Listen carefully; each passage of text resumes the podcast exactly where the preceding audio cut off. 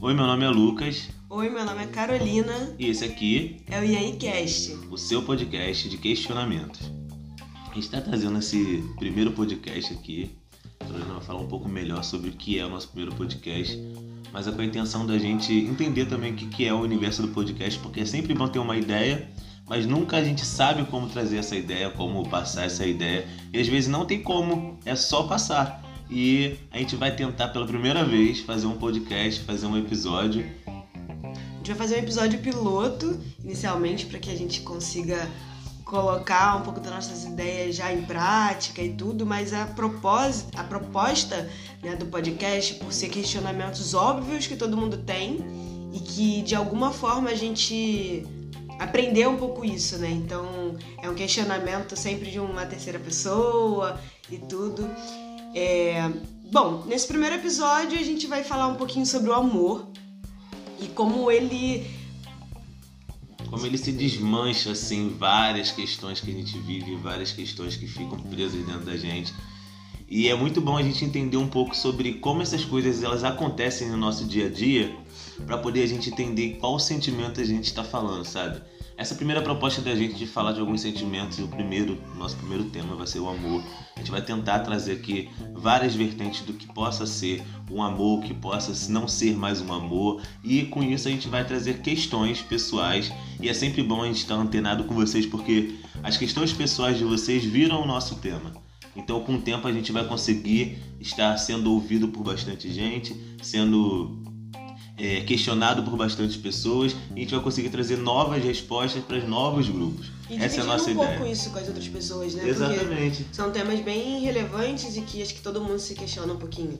Quando a gente fala né, do amor, é, a gente entra naquela amor romântico, naquele amor social que não é muito, é mais por interesse e tudo Sim, mais. porque falar que não é amor, não tem como falar que não é, mas que tipo de amor?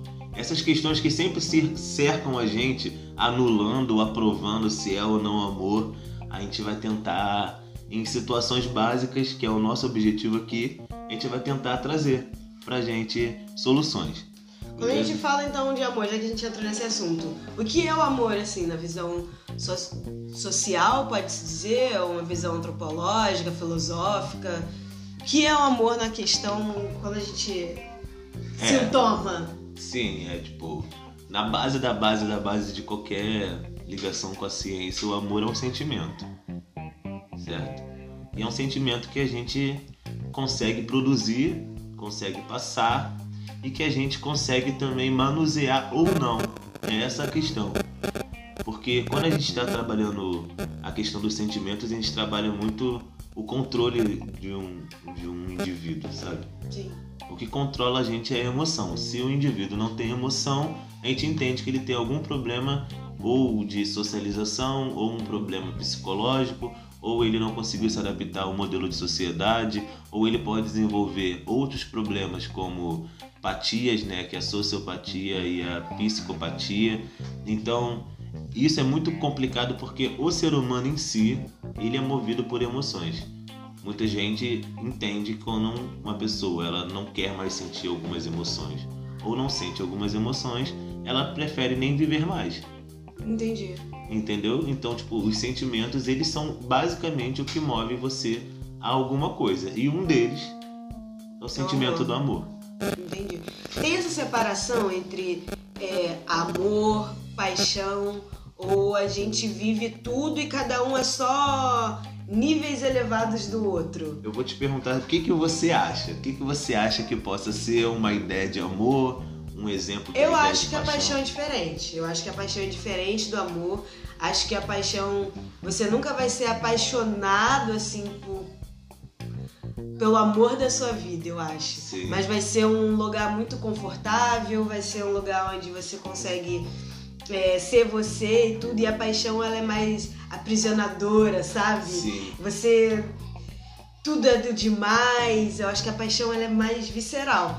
Mas o amor ele perdura por mais tempo, sabe? Você consegue entender dificuldade das pessoas, você consegue ter raiva de alguém e amar ela ao mesmo tempo. Exatamente. Agora, ser apaixonado por alguém que você odeia é muito difícil. Não dá. É, é muito complicado porque o, a paixão ela pega meio que um espelho e bota na frente do amor, sabe? Sim. Ela chega da mesma forma, ela vem te contorcendo Mas ela é, canto. ela é muito tóxica, Mas a ela paixão. é. Exatamente. A paixão é o sentimento que ele veio pra foder tudo. Sim. Sabe? É um sentimento que ele veio pra tentar te contrariar daquilo que você acredita que possa ser amor. Porque é muito estranho quando você fica na dúvida, porra, será que eu tô amando? Ou será que eu tô apaixonado? É. Porque, Porque- a paixão, ela te cega. A paixão, Sim. ela é outra situação. As pessoas parcelam o processo do amor e um deles é a paixão, sabe? Ó, É o processo do conhecimento. Sim. Conheci, senti aquilo, aí, porra, vai que você já tá amando. Sim, sim, sim, sim. E você sempre vai levar como Esse paixão. É um, eu acho que o prolongar da paixão, como ela te cega, ela. O que eu acho, Sim. não sei assim. Quando ela, como ela te cega, como ela faz você criar um personagem, às vezes que. que não existe, porque foi você mesmo que criou, sabe? A pessoa pode ser ótima, mas foi você que criou aquele personagem ali. Ela começa a te dar a ideia de que é isso mesmo, sabe? Tipo, aquela pessoa, ela briga ou bate com você porque ela te ama mesmo. Você cria um personagem de super proteção que não existe Sim. em cima da paixão. Porque se fosse o amor, ele tipo, não machucaria, sabe? Ele seria. Você seria muito mais livre sem ele, pelo menos. É assim, porque falar de amor é muito complicado ele pra gente entender dentro dos exemplos que a gente traz aqui e entender ele numa perspectiva tipo científica mesmo, sabe? Uhum. Porque o amor, ele é um sentimento que ele não é primário, certo? Ele é um sentimento que Que não é um na- sentimento primário. um sentimento primário é aquele sentimento que ele nasce com a gente. Ele é uma resposta do psicológico junto com o nosso corpo. A dor é um sentimento primário. Hum, entendi. Você entendeu? Quando Ninguém você precisa me ensinar. ninguém precisou ensinar você a sentir dor, por mais que ela Fome. precise de uma reação para aparecer. Uhum. mas ela existe e ela aparece em situações onde o psicológico e o corpo eles se combinam. Entendeu? Não é uma questão que de aprendizado, exatamente Como como você falou. um, neném, ele é apático. Sim. Mesmo que algumas coisas é, dê risadinha nele, ou a dor, que são sentimentos primários, Sim. ele é apático. Ele não ama a mãe dele ainda. Sim. Ele, Ele- ele entende que aquela mulher ela tem uma Vai troca. demorar um pouco. É por isso que, a- analisando até um bebê, a ciência Aham. analisando o contexto do amor através do, do olhar de um bebê, o amor é só um resultado daquilo que você quer algo em troca. O amor é um jogo de interesse gigante criado pela sociedade, entendeu? Porque, voltando, os sentimentos primários, a alegria. Você não procura talvez um amor para ser alegre.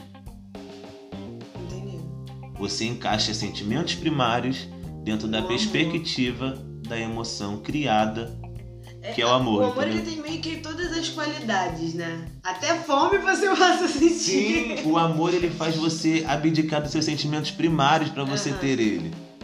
Porque ele é um interesse. Quando é algo natural, não há interesses dentro da troca dos sentimentos. Se tiver todo mundo andando na rua e alguém cair, eu não preciso te conhecer para eu e você a gente rir. Outros vão ficar constrangidos, sabe? Mas eu precisaria te conhecer para te amar. Sim. para compartilhar esse sentimento muito pessoal meu com você. Então, para você ter um sentimento que você precisa de um desgaste, Pra tentar te amar, né? Porque nem todo mundo que mas a eu gente conhece, a consigo, gente eu ama. consigo e uma, um problema social ali rapidinho te odiar,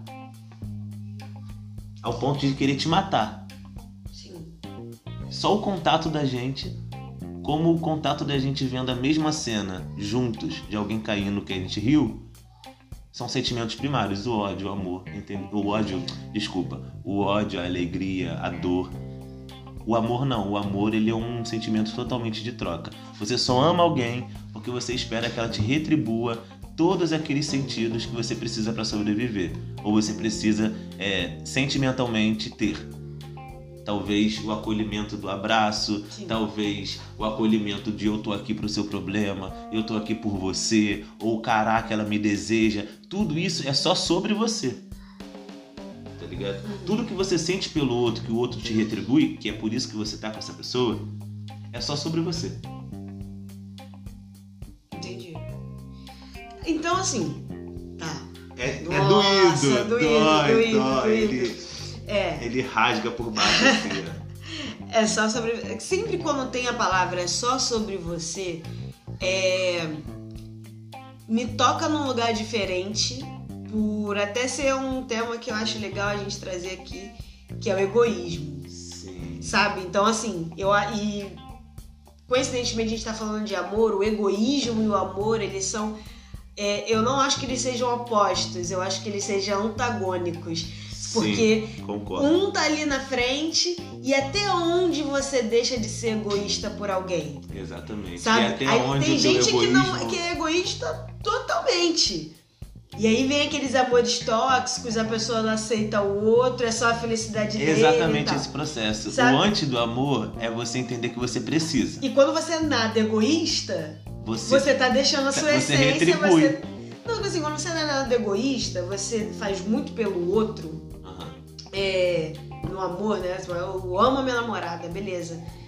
A gente deixa de ser um pouco egoísta uma pela outra, entende? Quando a gente é sozinho, Não, quando a gente é eu, já, sozinho, eu já não concordo. você consegue ser concordo. egoísta total. Você consegue comer total toda a sua comida, sabe? Você guarda um pedacinho, o último pedacinho do Aham. hambúrguer é dele. Assim, Você isso- entende Ah, o que eu quero entendi, dizer? Entendi, entendi, O entendi. meu so- eu tenho um sorvete aqui em Mas casa. você- eu vou assim- guardar o pra ele. Mas tipo, pensa numa linha de, de, de, de situações. Se essa pessoa não retribui com isso pra você, então, por isso que eu tô você não faria. Sim, mas por isso E que eu tô dizendo que um é tempo- uma mutualidade dos dois. Os Sim. dois deixam de ser egoístas. O amor um é basicamente é, um acordo entre outras entre as pessoas sobre o egoísmo. É, é isso. É meio que um acordo, tipo assim, nós somos egoístas, mas eu preciso do que você pode me É, dar e você precisa do que eu posso te dar. Exato. Então, eu te vamos amo, deixar pô. de ser egoísta junto. Então eu te amo, cara. É Você- isso. E aí, assim, e aí desequilibra quando um é muito, muito menos. Tipo assim, um não abre mão de nada e o outro tá sempre abrindo mão de tudo. Aí dá ruim. Mas aí vira em algum- relacionamentos Sim, tóxicos sim. e tal. É, isso a gente entende faz da situação da troca. Mas há outros sentidos pelo qual aquela pessoa suporta aquela coisa. Uhum. Não é só pela aquela troca ali. Às vezes é uma troca de sentimento interno, sabe? Às vezes só a presença da pessoa que parecia com a presença de alguém que ela sentia segurança, Uhum. ela, ela até suporta aquilo pra ter aquela presença. Tá ótimo. Então sempre vai ser uma troca, por mais que a gente não entenda o valor e a moeda da troca. Entendi. Entendeu? Por mais que a gente não entenda o porquê que aquela pessoa tá suportando aquilo, que visivelmente pra gente que é de Sempre fora, vai ter uma. sempre dinheiro, vai ter alguma beleza. coisa em troca. Ou proteção, ou achar que está sendo protegido, ou o sexo, que normalmente a gente acusa essa causa do sexo, ou a gente normalmente acusa mais o dinheiro que traz o Existe amor sexo. sem sexo? Pô, cara, se você é uma pessoa assexuada e encontrar uma outra pessoa assexuada, existe amor sem sexo. Ou existe amor com sexo ou com um interesse sexual diferente. Mas se você é uma pessoa que tem a necessidade ou gosta ou simplesmente quer ter relação sexual e a outra pessoa não, uma hora isso vai pesar muito. Que é um dos maiores motivos de término. Sim. Não contados, né? Porque a pessoa não conta. Então, eu acho que não existe paixão sem sexo. Eu amor sem sexo, paixão. eu acho que não se inicia um amor sem sexo. Eu acho assim. Que eu acho que é primordial você sentir a pele da pessoa, o cheiro, o to... sabe? Se encaixa mesmo ali na cama. Eu acho que existe. Mas amor sem sexo, sei lá, se eu penso no casamento da minha avó, do meu avô, sabe? Que já não tinha sexo, com certeza, né? Mas Ou não é possível, eu sou muito Essa- ruim de cama Não, mas. e transo duas vezes na semana. E minha avó era duas vezes também. Eu acho que ela não fazia mesmo. Ou no dia do aniversário dela e outra no dele, e olha lá. Marcava, ó, dia Isso. 13 de abril de 2050. Isso, e dia, e dia 14 de fevereiro a gente trama. É o máximo, Lucas. Lucas, pode ser isso. Mas assim, depois de 50, 60 anos de casado, você tem isso, mas com certeza amor tem. Eu, é, Ele pode ter se transformado por um amor fraternal, por um então, amor mas paterno, não necessariamente tem o sexo. Tem Então, gente- eu tô dizendo, existe amor sem sexo. Sim, o amor existe. O amor, ele é uma troca de tudo. Uhum. E nem tudo preenche o amor. Mas dentre muitos casos, que eu tipo assim, eu não tem como falar se o caso da Maria que ouviu a gente é esse. Como não tem como falar se o caso do João não é esse. Por mais que ele esteja acreditando que não é esse, às vezes é. Sim. Mas normalmente o sexo ele é um preenchimento de- do desejo próprio do próprio ego. Sentir-se amado, sentir-se desejado, sentir-se tocado, é tudo voltando à ideia do ser sobre você, Uhum. entendeu?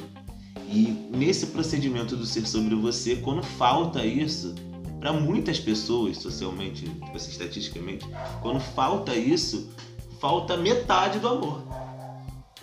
As pessoas acreditam que o sexo é tão forte dentro do- da ideia da troca do amor, é uma moeda de troca tão, Tão grande grande. que ela preenche 50% do sentimento do amor. Então o amor já deixa de ser o amor e ele vira um amor-sexo. Tá ligado? Sim. Depois ele vira um amor, sexo, dinheiro. E o amor só tá diminuindo, a parcela dele tá diminuindo. Uma hora acaba. Porque e além de aquilo ali tudo, vai suportar. além de tudo, o amor é só um acordo. Entendi. O amor é, de relação, ele é só um acordo. Mas a gente não sente o amor? Sente. Porque, tipo assim, se eu, se eu, se eu deu ruim lá em casa, é, é sem comer, cabeça fica doida, sabe? Tipo. Sei lá, acho que até cabelo cai, sabe? Coisa Sim. assim de estresse, picos É- de não é estresse, porque ansiedade. ele não é um amor, não é porque ele não é um sentimento primário que ele não é um sentimento. Entendeu? Entendi. Não é porque ele não tem que ter uma reação física para existir que ele não é não tem que ter uma reação psicológica para poder também existir. Não é porque você não tem que furar o braço do bebê que Mas a depois- gente sente. mas a gente sente. Mas ele não existe. Mas ele não existe primariamente do acordo do cérebro do psicológico com o sistema do corpo. Entendeu mais ou menos? Entendi Então mais ou menos. pra- Entendi mais ou menos, mas assim, aonde eu começo a entender que é, isso aqui é amor? É nesse momento que Sabe? a gente Quando eu olho assim, eu falo assim, não, pera, esse sentimento aqui ele tá diferente. que- É nesse momento que a gente começa a entender, tipo, se o amor ele é uma ideia de troca, Hum, o que, que é a paixão? Já que a gente bota ela num andar abaixo do amor. que ela faz mal, né? é por isso que a gente bota ela como ruim lá embaixo. A gente. Muito bom, cara.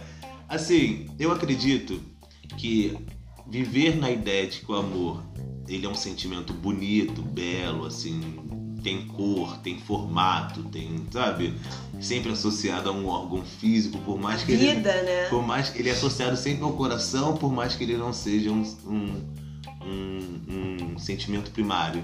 A paixão não tem, né? A paixão não tem, a paixão é um estado. A paixão. A paixão sempre vai ser um estado, porque a paixão ela sempre passa. Quando eu penso em paixão e amor, amor é tipo céu, paixão é tipo inferno, assim como amor é tipo anjos e nuvens. E a paixão pra mim é um, um bordel, tudo vermelho, com um LED vermelho, tudo vermelho, mulheres de, de, de chicote, sabe? Bem promíscuo. Assim que imagina paixão. Paixão, a gente é apaixonado loucamente por alguém. Você imagina paixão. E o amor bonzinho lá na casa dele. Então, o amor, dentro de uma ideia de crueldade, assim, de sentimento, o amor é o que dói mais, na verdade. É. Safado. Porque a paixão, como ela já tem uma pré-determinação de acabar, ela vai te entregar tudo que ela pode naquele momento. Por isso que muitas pessoas preferem não namorar, mas ter relações da mesma forma com outras pessoas. Não é? Se É. você tem uma ideia de que você, pra ter a ideia, tipo, eu amo fulano tanto ao ponto de assinar um compromisso com fulano Aham. tá ligado? E esse compromisso, ele tem etapas. Porque sempre tem aquela etapa do namoro, depois noivado, depois casamento, depois dividir a vida. Certo? Sim. Esse é o procedimento do que você tem como provar para outra pessoa que tá amando. E as pessoas sentem necessidade de namorar, de casar, de morar junto. Você Porque isso tudo. Eu tem? tenho essa necessidade, todo ser humano tem em algum momento. E os que não têm, a gente enxerga como errado, às vezes eles que estão certos. É. Sabe? Então, tipo assim, a gente troca valores, troca. Tipo assim, troca valores de momentos por causa do amor. Seguinte, troca. Acho que a paixão também não tem muita cobrança, o amor já tem, sabe? Se Exatamente. você for apaixonado por mim, você não precisa ter uma família comigo. Exatamente. Mas se você me ama, É porque a É construção do sentimento da, da paixão é a, a pura entrega naquele momento, do que você tá precisando. Porra, fulano é muito bom na cama, caraca, tô apaixonado. Fulano é muito bonzinho, me levou... Você precisava daquele momento e aquela pessoa fez só a cena correta com o teu personagem, uhum, tá ligado? E quando a pessoa fez essa cena correta com o teu personagem, você se iludiu achando que era amor. a pessoa é certa. Você se iludiu naquele momento. É toda uma programação. Porque para vir amor passa um tempo. Tem, um, tem, um, tem um processo. E quando isso acontece muito rápido é porque casualmente se encaixou tudo que você precisava. e a Naquele gente momento. qualifica como paixão. Porque não necessariamente a paixão ela não vai virar um amor. Como não necessariamente a paixão ela é um, uma, algo, algo contínuo que vai virar amor, tá ligado? O amor vira paixão, assim, tipo, olha, eu te amo, a gente é sensacional na cama, O amor é um mas eu não quero conjunto mais de estar casado paixões. com você. O amor é um conjunto de paixões, sabe? Paixão em várias coisas, Em várias mas algumas coisas. não. Por isso é que o amor ele é construído. Quando tu vai entendendo que nisso, aquilo que você gosta, aquilo, aquilo, aquilo, fulano te serve, você fala que ama ele. É. É, tem que dar uns cheques, assim, Tem, em é. algumas características. Uma mais do que as outras. Uma assim, tudo Sim. bem se eu não der nessa, Você- dei, que bom, mas se eu não der, tudo bem. Tem algumas que, tipo assim, tem que cumprir esse requisito aqui. Ah, a pessoa é Bolsonaro. Aí não dá. Aí nem o amor suporta. Entendeu? Ah, aí não vai dar. Mas E ela outra, for brincando, Vasco, mas outra, Pra alguns suporta. Sabe? Sim, sim, Pra sim, alguns sim, suporta e é entendível. sim. É entendível, é claro. Porque- Mas com certeza tem alguma coisa também que pra ela, ela não. O amor é o único sentimento que bloqueia sentimentos coletivos. Que merda. Por quê? Eu tô Se tiver to- ficar com raiva desse amor aí. Porque se tiver todo mundo. A ideia, vamos dar um exemplo aqui de Jesus, por exemplo. Todo mundo tava ali querendo matar Jesus. Mas só Maria tava bloqueando aquele sentimento, abraçando ele no chão depois de morto. Essa é a cena do quadro. Uhum. Entendeu? Então pode estar todo mundo sentindo o mesmo sentimento. Se você tem amor por alguém ou por alguma pessoa, você vai ser o oposto do sentimento coletivo. E ele é um sentimento também que não transpassa pros outros, né? Ele É individual, ou você sente ou ou não, todo mundo acabou. construiu ou ninguém construiu. Sim. Sabe? Não é uma euforia. Amar alguma coisa é uma construção pessoal que bate com a construção pessoal do outro, como religião, amar ao seu seguidor Cristo, Maomé, Alá, de Deus. Quando a gente fala de Deus, a gente fala muito de fé, né? E aí a gente entra num papo de assim, beleza, fé é, é acreditar naquilo ali. Beleza, você falou que amor existe, mas você acredita nele? Ou você acha que é algo que assim. Ai, já agora que eu descobri que é construção, que as pessoas construíram em mim, é, eu sei muito bem aonde vai se encaixar, eu acabo ficando muito racional nessa questão e a gente leva né, o amor pra irracionalidade, como se fosse algo de dentro da gente. Mas, e aí, acredita, não acredita? Assim, eu acredito no amor, eu acredito que ele é muito necessário, só que eu não acredito nas artimanhas que ele vai te trazer. Como assim? Eu tenho que passar por tal situação por causa de amor. Peraí, Hum, sim. sabe? Eu tenho que fazer tal coisa porque eu amo muito. Calma aí. Porque não tem como negar. Ele é uma questão, tipo, de contato. Se você tem contato com outro ser humano e você carrega o sentimento primário do egoísmo, do querer pra você, é meu, sabe? você vai querer essa troca com alguém. Então ele vai existir. A necessidade que você tem de ter as coisas vai te gerar a falta, é, eu chamo de. É, é, poxa, eu esqueci o nome do sentimento. Quando você está há muito tempo, você lembra de alguma coisa e sente vontade de viver aquilo de novo? É quando eu tô. Ai meu Deus. Fala de novo. Quando eu sinto. Saudosista. Não, não é saudosista. Não é? Não. É depressivo. não, é... é... Poxa, eu vou, eu vou lembrar. Daqui a Tá. pouco eu vou lembrar e eu vou voltar aqui e falar o nome desse Tá. sentimento. Mas, de no início. quinto episódio. Ah, era. Lembrei, pessoal. Lá- Fundamental. Quem não sabe do que eu tô falando, vai lá no primeiro episódio assistir. Eu tô confundindo o pessoal com déjà vu, mas não é déjà vu. É É. Djavan.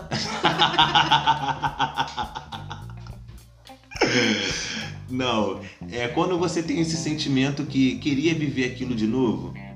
Então esse buraco que o amor É tipo um saudosismo mesmo, mas Sim, eu sei é. que é uma outra palavra. é uma outra palavra. Aham. não- pode ser saudosismo, mas eu não, não, não sei se é o mesmo significado. Mas o sentimento do amor, ele sempre vai existir se tiver mais um ser humano com você. E os sentimentos primários, eles não vão surgir mesmo tendo ou não seres humanos com você. Então não tem como fugir do amor, então se não tem como fugir, eu tenho que acreditar nele, porque eu sinto. Tá ligado? Essa é a, porra, a problemática do sentimento. Logo que você sente, existe. Logo que você crê, existe. O ódio deriva do amor. O ódio, ele compartilha de vários momentos com o amor, mas eu não acredito que ele deriva do amor. Eu posso ter ódio de você sem te amar. Hum. Eu sempre achei que o ódio derivasse do amor, sabe? Tipo. O pessoal fala, ah, o oposto do amor é o ódio, o oposto é. do amor é a raiva. Não, não é, tá ligado? Ele participa também. Ele é igual. Ele é, o amor e o ódio, eles são os fantasminhas, tá ligado? Eles ficam andando ali Eles entre o sentimento, tudo. eles regem tudo. Eles regem tudo. Exatamente. Por quê? Porque no final de tudo é tudo sobre você mesmo, o que você procura fazer pra se agradar, pra se melhorar, pra se Mas a gente pode justificar dizer que o oposto do amor é o egoísmo o egoísmo. e o oposto do O ódio. ódio é o egoísmo, O ódio também é o egoísmo. porque você ficou com raiva pra justificar algo contra você, você tá do seu lado, tá ligado? Não é? Isso daria um ótimo Pô, corte. isso aí é, pô, isso aí é a chave do negócio, sabe? Então o oposto dos dois, do amor e do ódio. Eu é o acredito egoísmo. que o oposto do amor e do ódio é o egoísmo. Porque o egoísmo vem do que a gente tem psicologicamente, que é o ego. Sim. Então, tipo assim, ligando os pontinhos aí da, da cruzadinha, a gente tá vivendo pelo nosso ego. Será que no próximo episódio a gente pode falar um pouquinho sobre ego? Porque ego, olha. Pessoal, assim, bota aí embaixo é- no comentário ego, ego 1, ego 2, ego 3. A gente pode conversar sobre o ego. que falar sobre o ego é um- algo muito extenso, muito extenso e a gente entra em vários egoísmos, né? O egoísmo materno, o nosso egoísmo, e que o egoísmo materno interfere muito quando a gente tem, a gente fala de mães egocêntricas, Sim. né? Então, interfere muito na personalidade e na criação de um outro ser que pode carregar isso ou ser ser, né, o adulto egocêntrico ou ele vai ser uma pessoa totalmente reprimida, Exatamente. totalmente reprimida. O Então- vilão que era o amor até agora, pessoal, na- no próximo episódio, vocês vão ver que na verdade é o É. ego. É o ego, é o nosso ego, não é o ódio, não é nada. Então, pra fechar aqui, a gente veio trazer esse tema pra vocês do amor. Eu gostei muito, Carol, muito, muito, muito, gostei muito mesmo, sabe? Da gente ter fechado esse programa. Porra, foi um piloto muito bom. O que, que você achou? Eu gostei muito também. É, Acho que no começo eu fiquei um pouco meio sem saber, por ser um, um episódio piloto, tudo, mas acho que a gente conseguiu desenvolver o assunto, entender um pouco mais e vai passando aí os temas, vai ficando mais interessante. Porque é bom discutir sobre coisas que, É na bom- verdade, a gente já sabe. É, é bom discutir é o que a gente já faz, né? Então, depois que a gente ficar um pouco mais leve, assim, melhorar de E eu quero pedir a vocês, pessoal, que entendam os nossos sentimentos também. É o nosso primeiro piloto, mas eu acho que a gente trouxe bastante, bastante conteúdo pra vocês. Espero melhorar pra poder trazer conteúdos melhores. Espero estudar muito sobre os sentimentos nessa primeira temporada da gente, para no próximo episódio você querer assistir a gente aqui. E como que eles fazem, Carol? Bom, eles podem procurar a gente aí, Cast, no Spotify ou em todas as plataformas de mídia. Ah, e no YouTube também. Toda semana, um episódio novo. Dá likezinho na gente e valeu, pessoal. Muito obrigado, hein?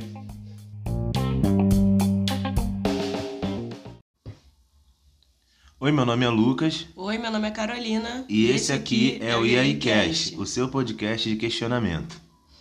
E aí, Lucas? E mais aí, um Carolina? dia, a gente Mais vai um episódio, aqui. Caramba, episódio 01 oficial. Oficial foi o nosso piloto e a gente conseguiu trazer ele com erros e acertos, mas a gente conseguiu trazer ele direitinho. Isso pra gente foi o maior avanço do nosso primeiro podcast. Agora já é o nosso segundo episódio e hoje a gente tá um pouquinho mais preparado para algumas coisas e a gente vai conseguir desenvolver muito bem com vocês. Qual seria o nosso tema de hoje, Carolina? Bom, meu tema hoje tem o meu questionamento, as minhas dúvidas, dores do meu coração é sobre a culpa. A gente falou sobre o amor, é, mexeu um pouquinho ali, né, no ego, no ódio, mas acho que carrega mais durante toda a relação de amor também é a culpa ali, anda lado a lado. O que, que é a culpa? De primeira, assim. Como a gente falou do tá nessa linha do pensamento do sentimento, né? A culpa é um sentimento, né? É um sentimento que que deixa a gente em vulnerabilidade e é um sentimento que é desenvolvido de acordo com outros sentimentos primários ou secundários. Ele é considerado um sentimento secundário, a culpa, mas ele vem como uma resposta a outros sentimentos. O que, é um sentimento secundário, pra gente começar? O sentimento secundário é aquele sentimento que ele não é primário, que ele não é de percepção ou um aviso corporal, como a dor, a raiva, o, o- você ficar assustado, né? Que eu esqueci o nome científico pro, pro susto. Mas ele é um sentimento. Surpresa. A surpresa, isso. Mas ele é um sentimento que ele é construído socialmente, Uhum. né? Como o sentimento do amor, Ele deriva de outros sentimentos primários ou outros, não? ele deriva de outros sentimentos. A culpa, não necessariamente, mas também a culpa, ela deriva tanto de uns sentimentos primários quanto dos sentimentos secundários. Hum, Entendi. Tá. E aí, assim, beleza, sentir culpa, deriva da onde? Vem da onde? Por que que eu sinto? Eu só sinto, eu não criei isso. A minha mãe, eu acho que também não criou isso. Ou eu acho que não, espero que não. Mas assim, sentir culpa, da onde vem? De que partezinha ali? Que gaveta do almoxerifado que meu inconsciente abre e eu sinto culpa? Então, a culpa ela é, ela é muito bem organizada, vamos se dizer assim. A culpa é um sentimento que a gente entendeu que é o sentimento do freio para algumas ações dos seres humanos. Uhum. Então, todo mundo, na verdade, desculpa desfazer a sua ideia de Ai. família, mãe, mais Não, uma vez. Minha mãezinha! Mas a culpa é um sentimento muito utilizado sobre o controle. E é um sentimento muito utilizado para você tornar um indivíduo um cidadão. Certo? Como que a gente faz esse processo da culpa estar nesse meio com eu, a igreja, o Estado, a sociedade, a minha namorada, o meu namorado? Aonde eu encontro, né, como você perguntou, a culpa? Uhum. A culpa ela tá no controle, novamente, né? E como que a gente encontra a culpa no controle geral? A culpa é um acordo, tá? Do modelo de sociedade, onde a ciência e a religião, elas entraram nesse acordo. Porque num conselho, né, de descobrir, né, o que que é a culpa, um conselho internacional da da sociologia, antropologia, filosofia, psicologia e a teologia, eles associaram ao modelo social né, de culpa o pecado. Entendi. Então a gente começa a entender a culpa a partir do momento que você começa a entender o que, que é estar pecando. O que, que é essa consciência que eu tenho de estar fazendo um ato negativo. Mas isso só em relação ao pecado, assim, que não acredita também na igreja tem É. sente culpa. Não, Sim, e como essa culpa ela perpetua além da igreja, e além ela culpa, a culpa ela começa a partir do momento onde você é educado dentro de casa. Sabe? Você tem essa pressão do que fazer ou não, se é certo ou errado, ali está a culpa. O medo da reação da sua mãe ou a reação do seu pai por um ato que vocês que eles consideram certo ou errado te traz uma culpa.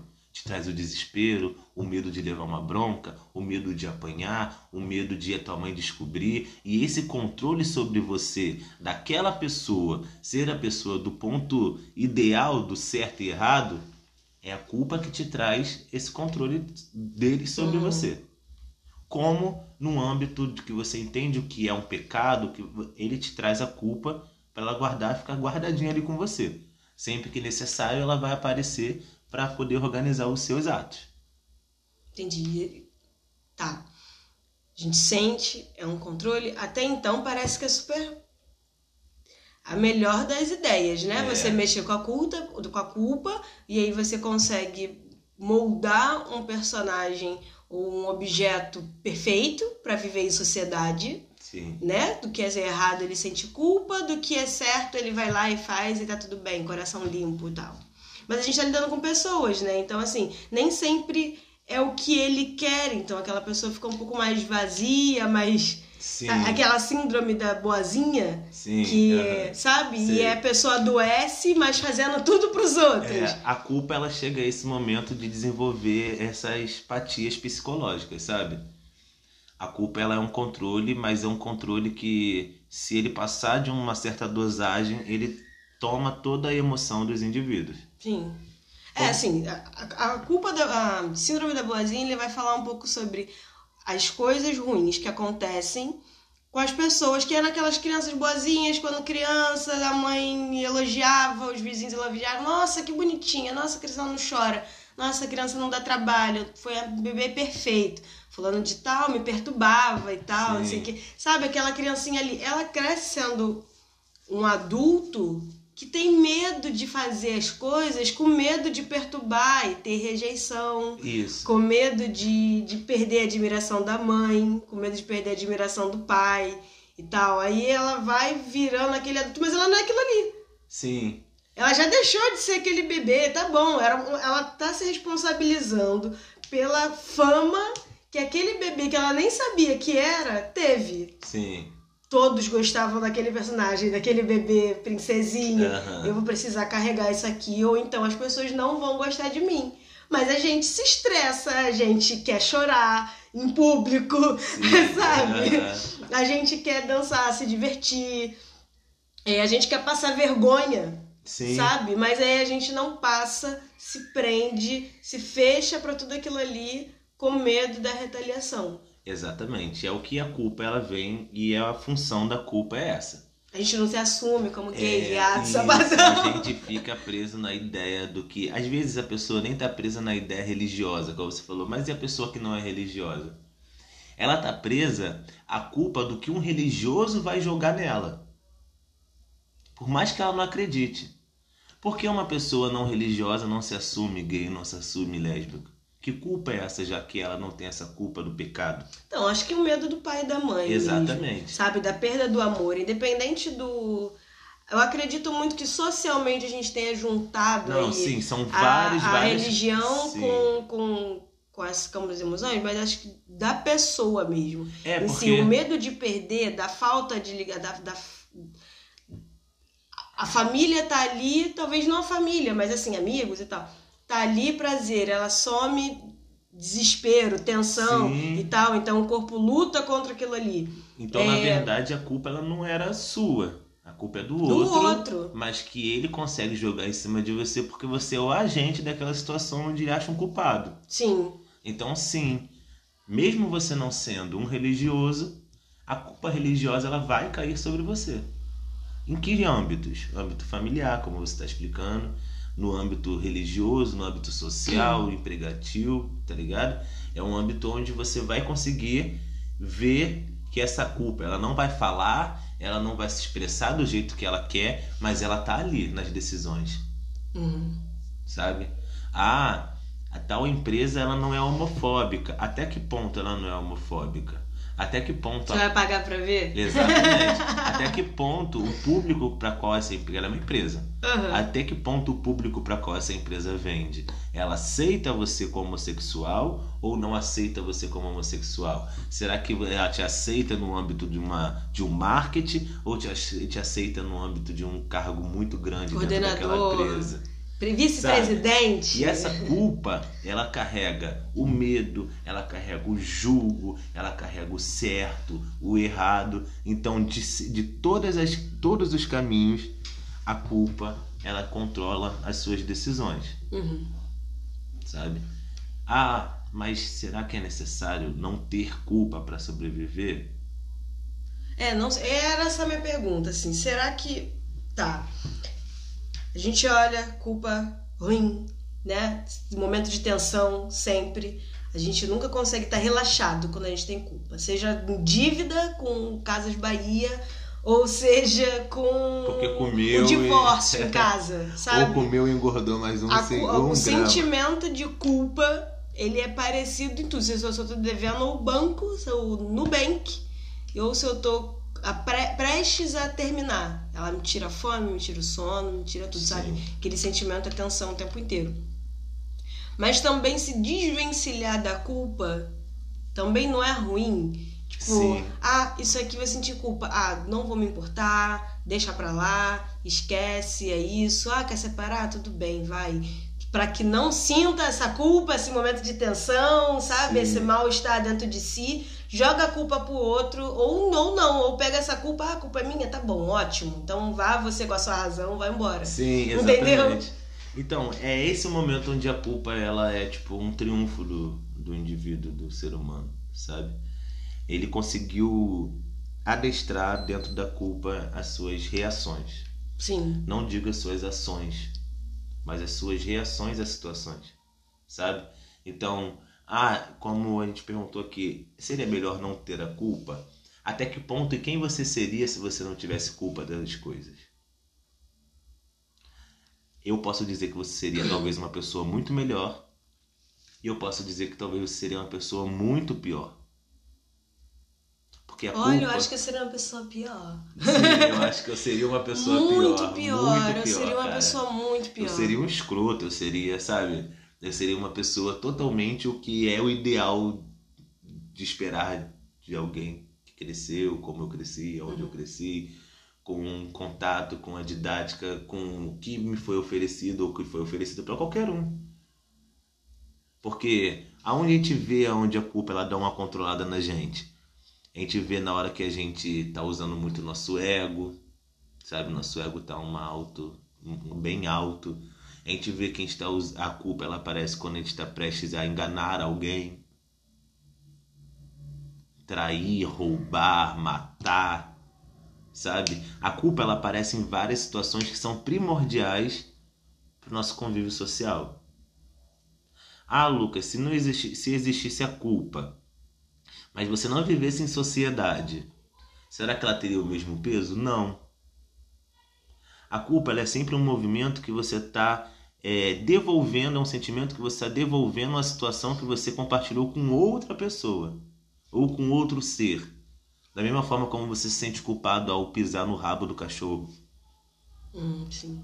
Como você se sente culpado de ver o cachorro na rua com fome e você não ter essa você não ter essa sensibilidade de botar ele dentro de casa ou não poder ou não ter condições da mesma forma como você vê uma, um é, é, é, aí que chega o momento onde, onde a sociedade ela também ela se resguarda da culpa. Por quê? Esses dias eu estava pensando, estava vendo que a população de São Paulo é uma população muito grande uhum. e é uma população onde tem muita gente em situação de rua. Né? Não digo morador, que as é pessoas não assim. moram em rua, porque ah, estou morando aqui. Cidade a grande vai ter. Tá em situação de rua. Uhum. E numa situação de um muito frio na madrugada, o, o, abrigo público não deixou algumas pessoas entrarem, porque claro que não tinha cama o suficiente, mas estava falando de um frio onde a pessoa é só estar em pé dentro do abrigo, sentada no chão, ela já não passaria pela situação do que estava acontecendo fora no frio que estava fora e muitas pessoas em situação de rua morreram congeladas. Uhum. Tá ligado? Até onde as pessoas se privam dessa culpa de a culpa nossa sim essas pessoas estarem ali morrendo? Sabe?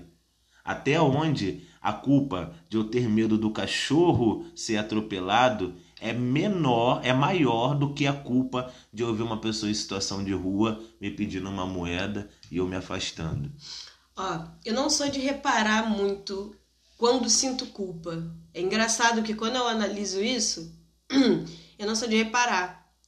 São determinadas situações muito específicas, exceto quando, assim, poxa, sem querer, bati na minha irmã, pô, senti culpa e uhum. tal. Ok, beleza. Mas em situações do outro, assim, muito difícil. Mas, esses dias, deve ter uns 15 dias, eu encontrei. Eu, uma amiga postou uma foto na feira. Aí mandei mensagem, falei, ah, tá na feira e tudo. E ela falou assim, cara, vim na xepa ainda tava caro. Aí eu falei, pô, tá tudo muito caro. Quando a gente conversou um pouquinho sobre política básica, xingamos uma determinada, determinada pessoa. Exatamente. É. E aí botamos culpa nele, obviamente, é, sobre essa situação. Ele mesmo, não, Bolsonaro. Não, foi outra pessoa. Alguém da família do Bolsonaro. e aí, assim, o mais doido é que ela falou assim pra mim: Olha, fora isso, muito louco, nunca vi uma situação dessa de chegar na xepa e ver pessoas catando a gema do ovo de ovos que quebraram. Cavando e botando dentro, é, é, catando e colocando dentro de uma garrafa PET. E é assim, é tão fora da minha realidade que eu não consigo imaginar. Mas só pelo fato dela ter falado, disse que viu e eu ter acreditado, senti culpa na mesma hora. Sim. Imaginar pessoas que vão para fim da feira catar ovos que quebraram sabe? Só a gema e tudo. Quando eu falo, parece assim, nossa, princesinha, tudo, hum. tudo mais. Mas ainda assim é um pouco fora da minha realidade. Sim. E eu consegui sentir a culpa por. Será que eu deveria estar tá doando pelo menos um quilo de arroz para alguém? Até onde a culpa minha eu estar tá comendo de passar mal e ter alguém que tá na, todo domingo na feira pegando o resto de coisas, sabe? É, é, é, é, eu entendo totalmente isso, porque isso bate na minha cabeça quase todos os dias. Não vou falar todos os dias porque vai ser muito perspectivo, uhum. mas quase todos os dias isso bate na minha cabeça. Porque o que acontece com a gente quando a gente fica num grupo muito forte de culpa? A gente parcela essa culpa.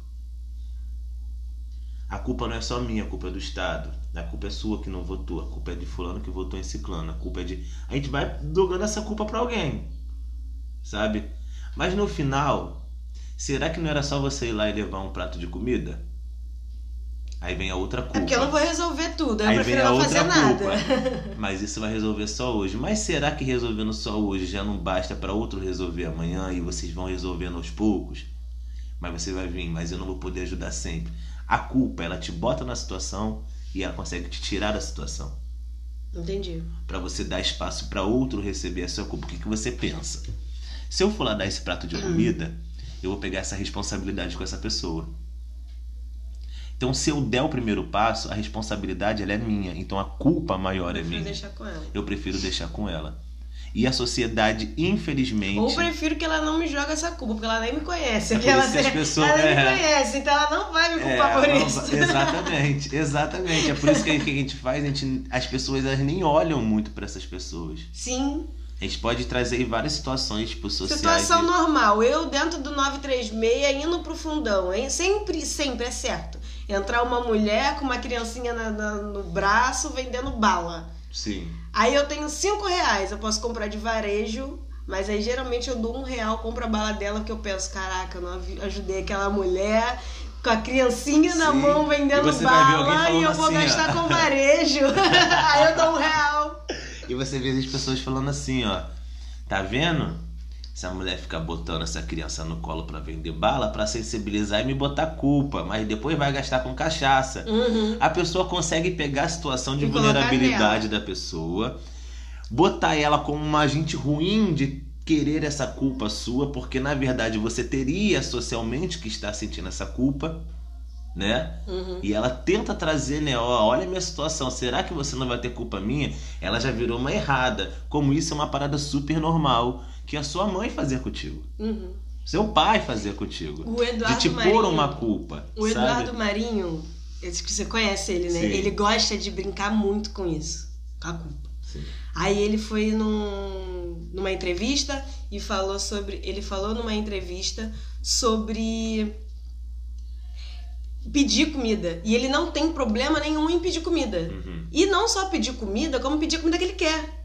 E é assim, não a comida que ele quer, tipo, ah, hoje eu quero alcachofras. Não é isso. não, não é isso. Não é isso, é, não é.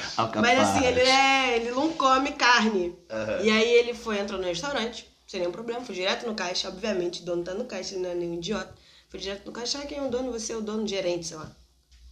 Ah, sou eu sim. Você poderia botar um prato de comida pra mim? Ah, a gente não tem prato de comida, não. Que isso? Você não tem um prato de comida pra dar um, um prato de comida nesse restaurante todo? Você não tem prato de comida pra me dar? Sem carne até. Vai sair até mais barato pra você, eu não como carne. Aí o cara, não, não tenho mais um prato de comida, você quer que eu te dê? Não, posso trabalhar. Se você quiser um prato de comida, é, é, como que é que ele falou? Eu, eu lavo e passo por um. Eu lavo e limpo por um prato de comida. E limpo as mesas por um prato de comida. Se você quiser que eu fique aqui até mais tarde, por dois pratos de comida. Aí ele, mas eu não preciso, eu tenho muito funcionário. Aí ele, mas eu preciso do prato de comida, me dá um prato de comida aí.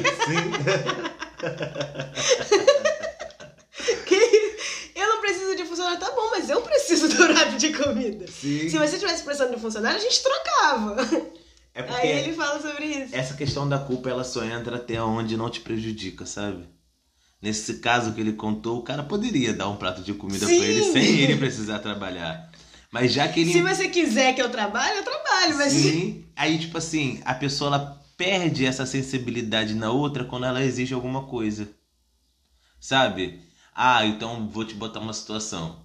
Aquele famoso meme da Jojo Todinha, ah, eu dou um biscoito, alguma coisa, a pessoa fica satisfeita, sabe? Ela não falou numa situação tipo, ah, eu vou dar só isso que é o que ele precisa.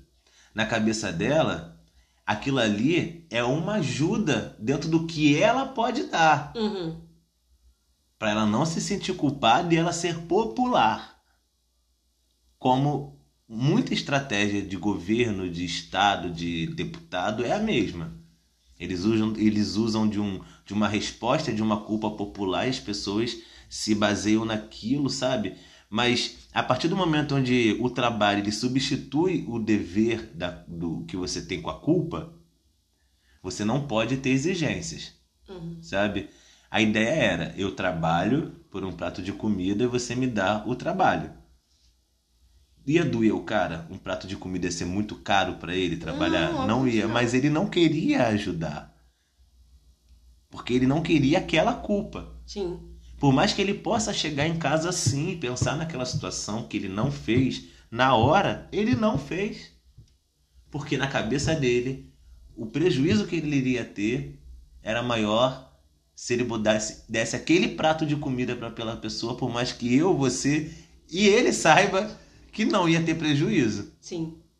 Aquilo ali provavelmente ficou na raspa da panela e eles jogaram fora no final. Quais são os limites, os limites não, as, as escalas, pode-se dizer, da culpa? Então, a Aonde tem... essa culpa pode me levar? O máximo da culpa, onde ela pode me levar, e no mínimo da culpa, onde ela pode me levar. O máximo que a culpa pode te levar, assim, que eu acho que é o máximo no ato contra. É ser missionário. Não, Igual Crivella. não, não. O máximo da culpa que ela pode te levar é o suicídio. Ela pode, Entendi. entendeu? Uhum. E o mínimo que a culpa possa te levar é a ideia do, do amor ao próximo.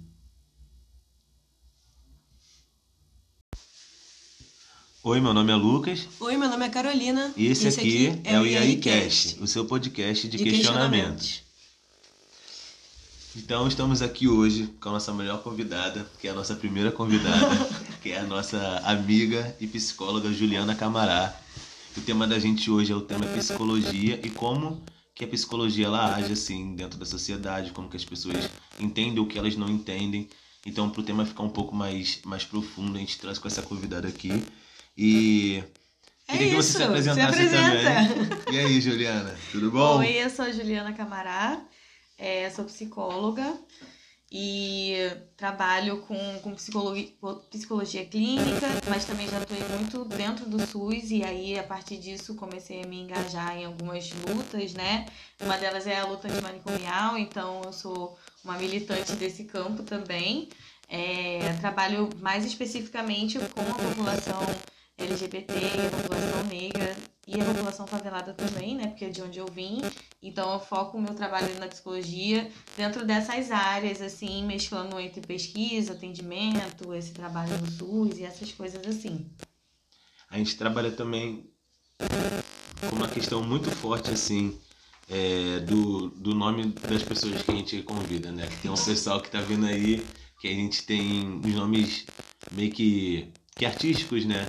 E a gente vê isso acontecendo também dentro do nosso meio, tipo, numa questão mais intelectual, de uma questão mais no campo das ideias e tal. E eu quero fazer a pergunta que muita gente quer fazer um dia. Da onde vem Juliana Camará? Então, porque eu sou treinador camará, Sim. né? As pessoas acham que esse é meu nome, porque eu me apropriei disso, porque isso era um apelido que as pessoas me deram no ensino médio. Não é o seu nome? O nome dela não é Camará. Não é Camara. Eu sempre contei pra todo mundo, assim, juro! Eu sempre falei assim, cara, muito legal. Eu conheço uma menina, ela não é muito minha amiga, não, mas eu conheço uma menina que o nome dela é Juliana Camará ela mora em Camará. Ah, você não Pare... me- Sabe por quê? uma coincidência Me- muito não, sabe o que, grande, que né? me É igual o lembra? Martim da Vila. Mas ele também não é da vila. Me lembra Tales de Mileto. Sabe quando você aprende quem é Tales de Mileto e fala assim, é porque era o Tales de Mileto, da cidade de Mileto e tal. Falei assim, gente, ela tem o nome do lugar dela. E tal, que maneiro. E agora o meu mundo caiu total. Exato, mas é porque eu fiz isso ser proposital, né? Porque aí as pessoas. Virou um nome artístico, É. tipo Anitta. Mas é, é- não, mas é muito comum aqui no Rio de Janeiro a gente deno, a gente, quando vamos supor, eu também eu- meu nome é Lucas. E eu sempre era o Lucas da Rua 4, porque tinha o Lucas da Rua 8, o Lucas da Isso, 7. exatamente. E as pessoas me associam a uma questão mais regional, entendeu? Eu acho que em Camará, lá na- no colégio que a gente estudava, né, que é a Faetec, eu lembro que tinha várias Julianas na tua sala, Isso, né? tinha mais quatro. E cada uma era de algum lugar. E acho que a Camará foi uma questão tipo, pô, ela é de onde? De Camará, então a Juliana Camará e tal. E eu chamo ela de Camará desde que eu me entendo por gente. eu sempre vou chamar de Camará igual a Carolina que vos fala aqui. Eu sempre vou chamar ela de Cazuza. Exatamente. Sempre vou associar isso a ela. Ela numa briga, numa discussão, chorando, eu vou falar Cazuza. Sim, mas aí depois de, né, tipo, isso era um apelido, mas aí eu resolvo usar esse nome por causa dessa parada identitária também, né, com um lugar, com o meu território e tudo mais, e que isso também se associa ao meu trabalho. Então, eu acho que é muito justo eu também ter esse nome, é, porque antes era só um apelido, né? Aí quando, ah, uma coisa mais formal, eu uso o nome mesmo, assim. Uhum. Falei, não, vou usar porque essa sou eu dentro do trabalho ou fora, né? Então, eu achei que ia ficar mais autêntico dessa forma. Sim. Muito Anitta visionária, né? Assim, bem nome artístico, gostei. Pô, você vê isso muito acontecer quando você vê artistas também, sabe? Tipo o Renan da Garfield, Penha. da Penha. Isso. Tá ligado? O Renan, ele, tipo assim, ele entende que ele tá no baile de várias favelas, mas ele levanta o nome regional. É uma coisa muito regional aqui. A gente briga por bairro, a gente briga por rua. No Brasil, a gente é muito regional. a Mas gente tá eu- brigando com os outros por causa de Campo Grande. Isso sabe? não acontece mais na periferia? Mas então, eu acho que isso é uma coisa também, porque assim, você falar que é de um bairro aqui da Zona Sul, uma coisa é isso, isso é um orgulho. Quando você fala que vem de, des- desses lugares específicos que é da periferia, você se intitular dessa forma, você trazer isso na sua, na sua, na sua marca mesmo, na sua identidade, é uma coisa meio que você também afirmar que isso não é uma coisa ruim. Não, sim. Mas Você fala assim, eu sou uma pessoa favelada. Isso, em alguns contextos, vai ter um tom pejorativo, do jeito que as pessoas na, na sociedade usam, né? Sim. Mas você se reafirmar dessa forma é você pegar isso que um dia era, era pejorativo e afirmar como uma coisa que faz parte de você, Eu tô entende? fa- Sim, entendi. Eu tô falando no sentido de assim, é, vai fazer sucesso na periferia. Porque se aquele público não for o seu, não... você vai ter que trocar de nome. Então, eu, eu acredito que não. não Tá entendendo o que eu tô dizendo? Eu tô Assim, que entendendo isso, que tem esse rótulo, esse nome isso. vai pegar no Renan da Penha, que vai levantar o nome da comunidade, sabe? O Martinho da Vila, que é o público dele é o samba, então não é uma outra classe, de, sei lá, de uma Marisa Monte. Mas Tá eu acho entendendo? que, acho que passa até numa visão que pode ser algo também de muito tempo higienista, sabe? Sim. Uma questão de você pegar e associar aquela pessoa não como um artista, mas o artista daquele lugarzinho lá. Olha como que ele se destacou. Sim. Sim. Sabe? Então, quando você vê o pobre se apropriando da questão regional dele, você vê que não é O só orgulhoso você morar em Copacabana, Sim. a princesinha do mar, tá ligado? Exatamente. É uma parada que você vê que o pobre mudou isso quando você vê, tipo, o pessoal cantando que era só mais um Silva, tá ligado? Quando você vê o pessoal cantando até a música do samba de Camará e tal. Situações, o que que essa revolução aí de samba, funk fez? A gente tá falando de 40 anos, 50 anos só, sabe? Pra uma parada bem regional. De fazer música do antigamente lugar, você tipo via o samba, Arlindo Cruz, que o faz de Madureira, sobre- foda-se. Isso. É isso. O Sim. samba era sobre Se Tom. Jobim, E é de você- Moraes sabe fa- falar de, de- É isso aí, E é você romper com, a, com essa coisa elitista, né? Embranquecida de que só esses lugares são lugares pra você se sentir orgulhoso de ser, de estar, de falar sobre. Não, a periferia também, o lugar de onde eu vim também. Então, é romper com isso, entendeu? Você acha que também o sucesso disso... Cara, entrei numa parada, Sim, não, não é que... Isso aqui é, é um podcast de Então, é questionamento. né? Você acha que, assim, é...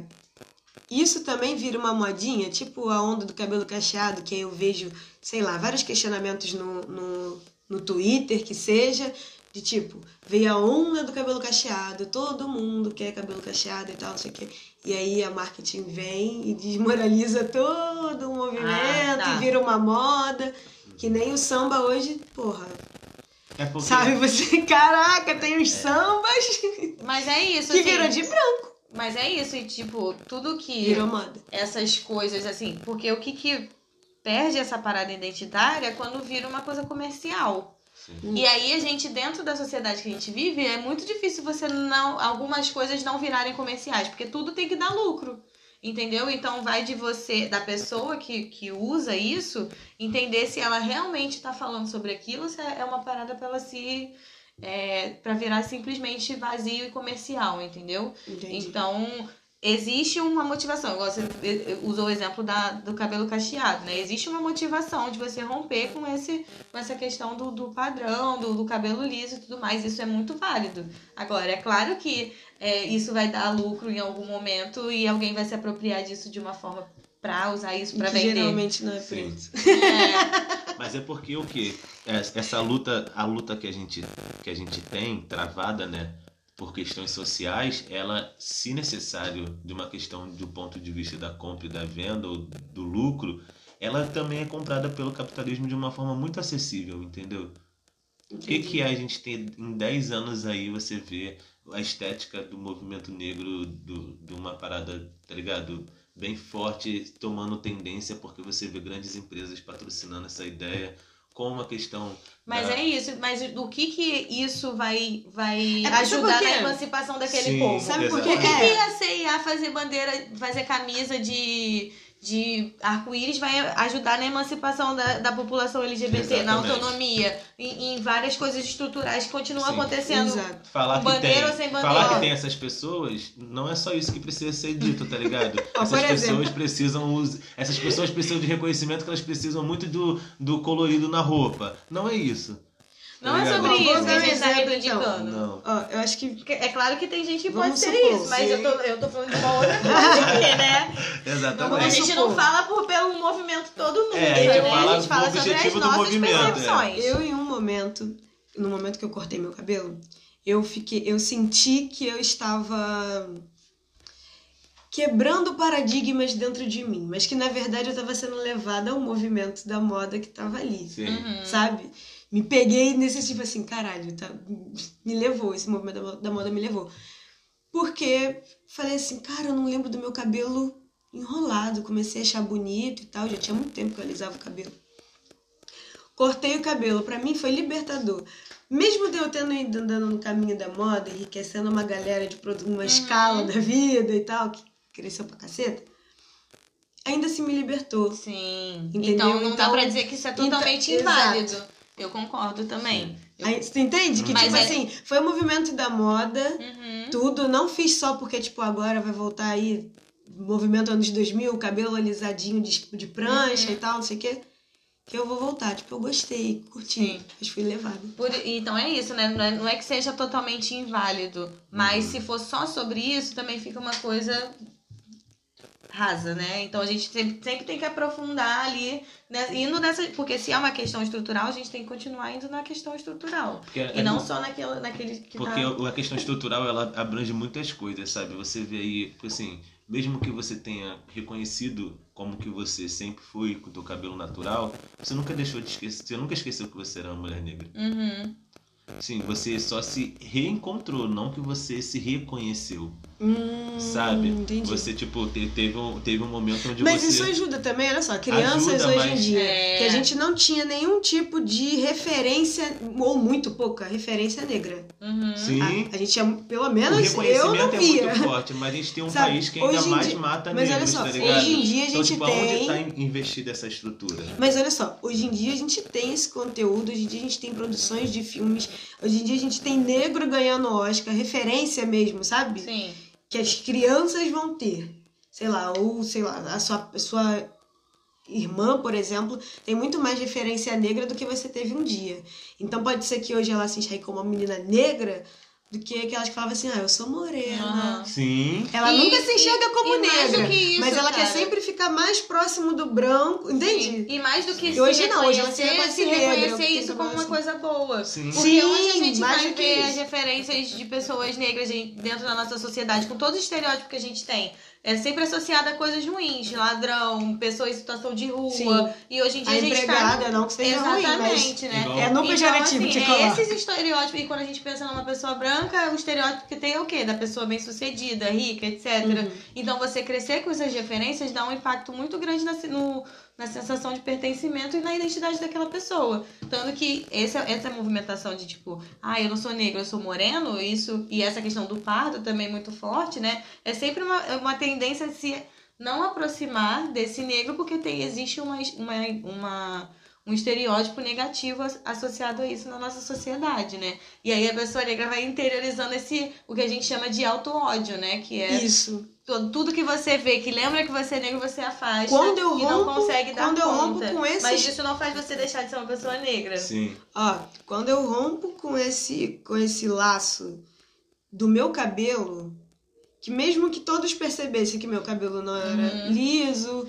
mesmo que eu soubesse que meu cabelo não era liso e tal, tudo mais, ter ele liso era um passo atrás da negritude. Sim. E isso eu falo, tipo, sem nenhum problema, Uhum. sabe? De, de autoconhecimento do que eu tinha como estética e tal.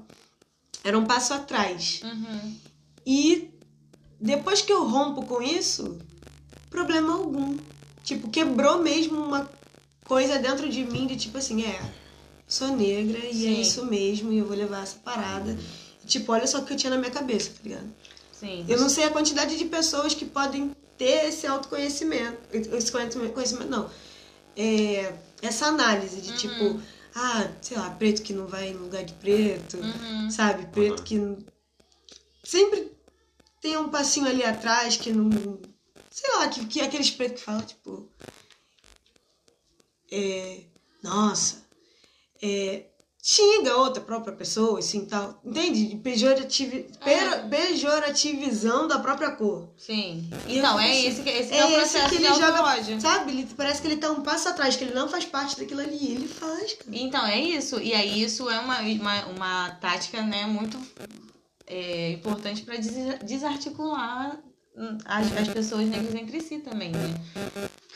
Então, uma situação que eu vejo assim, botando novamente a situação da necessidade de ter esse, esse movimento até das empresas de ter entendido que a maioria da população é negra, sabe? Uma parada que não teve só um, um empurro social, teve um empurro do capitalismo aí bem forte para poder eles tentarem ganhar, a- abraçar essa causa, sabe? Mas isso tamanho, gera positividade no momento onde minha irmã, Eles eu sou ganham branco, também na luta. a minha irmã é uma menina negra tá ligado? A minha mãe é uma mãe branca Uhum. e ela, minha irmã, ela mesma que cuida do cabelo dela e não deixa minha mãe cuidar. Sim. Porque ela entende como é o cabelo dela, ela sabe o creme que ela quer comprar, ela sabe o shampoo Que, que ela quer que ela ela usar. já- já Uma consegue ter uma hoje. referência pra isso, né? Ela Uhum. chorou muito vendo uma foto que uma vez minha mãe fez uma escova no cabelo dela, ela se achando horrível de escova. Sabe, minha mãe achando lindo. Sim. E ela falando que o cabelo dela é assim, assim, assado, e ela ama o cabelo dela. Então, assim, eu tô falando de uma menina de 11 anos, Uhum. sabe? Então, talvez, se gerou esse impacto em você, imagina numa minha irmã que tem uma mãe branca. Uhum. Que talvez não entenderia essas necessidades que ela tem com o cabelo dela, porque minha mãe sempre pintou o cabelo de louro, Sim. Uhum. sabe? Minha mãe, por mais que não tivesse o cabelo liso, ela sempre preferiu se adaptar à ideia de que ela era uma Branca. mulher branca ao ponto de ser loura, Sim. Uhum. sabe? É então, isso que eu- assim, que eu tô falando. É uma parada que eu vejo, mas, Ela parece estar um passo atrás. mas parece que a luta em muitas situações ainda estão a mesma. Quando você tem aí o, o dono da daquela marca de roupa. É, Vocês não vão ser patrocinados nunca. É, eu sou cientista social, não me de é uma vocês. marca de roupa muito famosa. Quem é sabe. Quem, Quem é, é sabe. Quem é então, sabe. essa marca de roupa muito famosa que parece aquela marca de outra de roupa que do- duas E letrinhas. tem um negócio É, não Aham, sei. não é? Esse pessoal, eles são os maiores patrocinadores de, de, um, de um governante aí muito, muito, muito. Sabe? Então, assim, aonde tá a coerência aí? Onde você defende socialmente que tá fazendo aquilo pela sociedade e no fundo você tá tendo aí é, trabalho escravo de pessoas negras, tá ligado? Sim. Então é uma parada Entendi você quis aonde dizer. você, aonde você consegue enxergar e aonde eles te deixam enxergar a participação deles nisso tudo, até no aumento das mortes de pessoas negras, tá ligado? Sim. Quando você vê que o maior cargo lá dentro não é uma pessoa negra. É. Ela vai trabalhar o quanto Ou- for. O, o- gay sempre vai ser o maior vendedor, ou talvez o melhor gerente, mas ele nunca vai ser um chefe de alguma área. Ele nunca vai ser o CEO. Tem um amigo nosso, né, que ele E às fica- vezes tem um que é e pega isso de uma forma meritocrática, não uma pessoa, né? Mas a Se eu cheguei sociedade. aqui, todo mundo vai. Todo mundo tem que chegar. Só que assim, o- é, quando a gente fala, por exemplo, tá falando, a gente tá falando de racismo, né? Então, a gente tem algumas dimensões. Tem, a gente, quando a gente tá pensando nessa questão, da, você tá falando da sua irmã, né? É, essa relação dela com o cabelo dela, com as pessoas e tal, e de como ela vai ser chamada, como ela vai sofrer algum tipo de preconceito por ser quem ela é, é uma dimensão individual do racismo. Sim. Mas o fato de o cabelo dela ser associado a coisas negativas é uma dimensão estrutural. Então a gente fala da mesma coisa quando a gente vai pensar nessas questões que você está trazendo de o cargo. Porque assim, isso é muito importante também até pra gente entender esse processo de colorismo que a gente tem aqui no Brasil, Sim. né? Porque a gente pode pensar, por exemplo, eu e a Casu, a gente não é tão retinta assim. Mas isso faz talvez com que a gente sofra menos a dimensão individual do racismo, é, dessa coisa da di- discriminação direta, né? De quando a pessoa xinga, quando a pessoa faz. Mas será que isso me livra da dimensão estrutural do racismo que faz eu acordar todo dia de manhã com a polícia na minha porta, quase morrendo? A não conseguir acessar alguns lugares? A toda essa dimensão estrutural que é é uma dimensão do racismo dentro do Brasil, do racismo ambiental, do racismo em várias, várias formas estruturais que ele existe aqui no nosso país, entende? Então, uma coisa não está desarticulada da outra, né? As duas coisas são importantes, só que a gente precisa entender que o fato de uma pessoa ascender socialmente não faz com que o racismo estrutural pare de acontecer, Exatamente. entendeu? Uhum. Nossa. Gente. Hã? Ah, eu queria muito falar. Pode perguntar. Não, porque, tipo assim, é... Porque aqui no Brasil a gente associa muito é, racismo com pobreza, né? E quando você fala dessa situação pra mim, eu não vejo que a pessoa, é, o que você tá vivendo estruturalmente por conta do, do, do racismo, e sim por conta da pobreza. Porque no Brasil a gente pensa, se uma pessoa é negra, ela é pobre. Mas se ela é pobre, ela também é negra. As duas coisas estão muito, muito, muito associadas. Você acha que só porque ela é pobre, ela é. Como? Ela a tá pobreza, que a pobreza Aham. e a negritude no Brasil são altamente associadas. Uhum. Você Sim, pode sim. ver, você pode ver uma pessoa pobre, não não é, não branca, desculpa, você pode ver uma pessoa é, branca, pobre, mas pela localidade que ela vai morar, ela vai se identificar como negra, não pela cor da pele dela, mas pelo, sim pelo lugar que ela vive e pelas condições sociais Uhum. em que ela tá vivendo. É a Porque percepção raci- do é- indivíduo, né? Porque o. É... Essa é a visão do IBGE, né? Que, tipo, não importa. Tipo O assim. IBGE, eu- ele não pega. Eu tipo, participei muito de, de movimento negro du- durante a faculdade. Tipo assim, a gente rodava o Brasil, a gente foi pra vários lugares. E quando viam pessoas, por exemplo, da periferia de São Paulo, e quando eu olhava pra ela, eu falei assim, cara, essa pessoa, não, é, pra mim ela não é uma pessoa negra. Mas quando ela vira e fala assim, olha só, a polícia me trata assim, assim, assado, Uhum. eu moro assim, assim, em tal lugar. A polícia não tá vendo necessariamente a cor dela. Ela tá vendo a classe dela, ela tá vendo o lugar que ela mora, ela tá vendo de onde ela é. Porque a pobreza e a negritude aqui estão tão associadas que se você tiver num você não consegue estar num lugar, você só consegue estar nos dois. Sim. Tá entendendo? Uhum. Mas eu, mas eu entendo, mas eu não sei se eu concordo tanto, assim, pelo seguinte, assim, quando a gente vai pensar no processo de formação da, da nossa sociedade, é, e a gente vai pensar como que foi, por exemplo, tem um processo de desi- de desigualdade social que a gente pode pensar que é muito diferente da- do processo de desigualdade social que é dado em outros lugares, por exemplo, na Europa, que existe a desigualdade, existe a luta de classe, mas é, eles são todos europeus, né? E aí a gente, o processo de formação do Brasil é a partir desse processo de escravização, de colonização. Daí, ex- exatamente daí.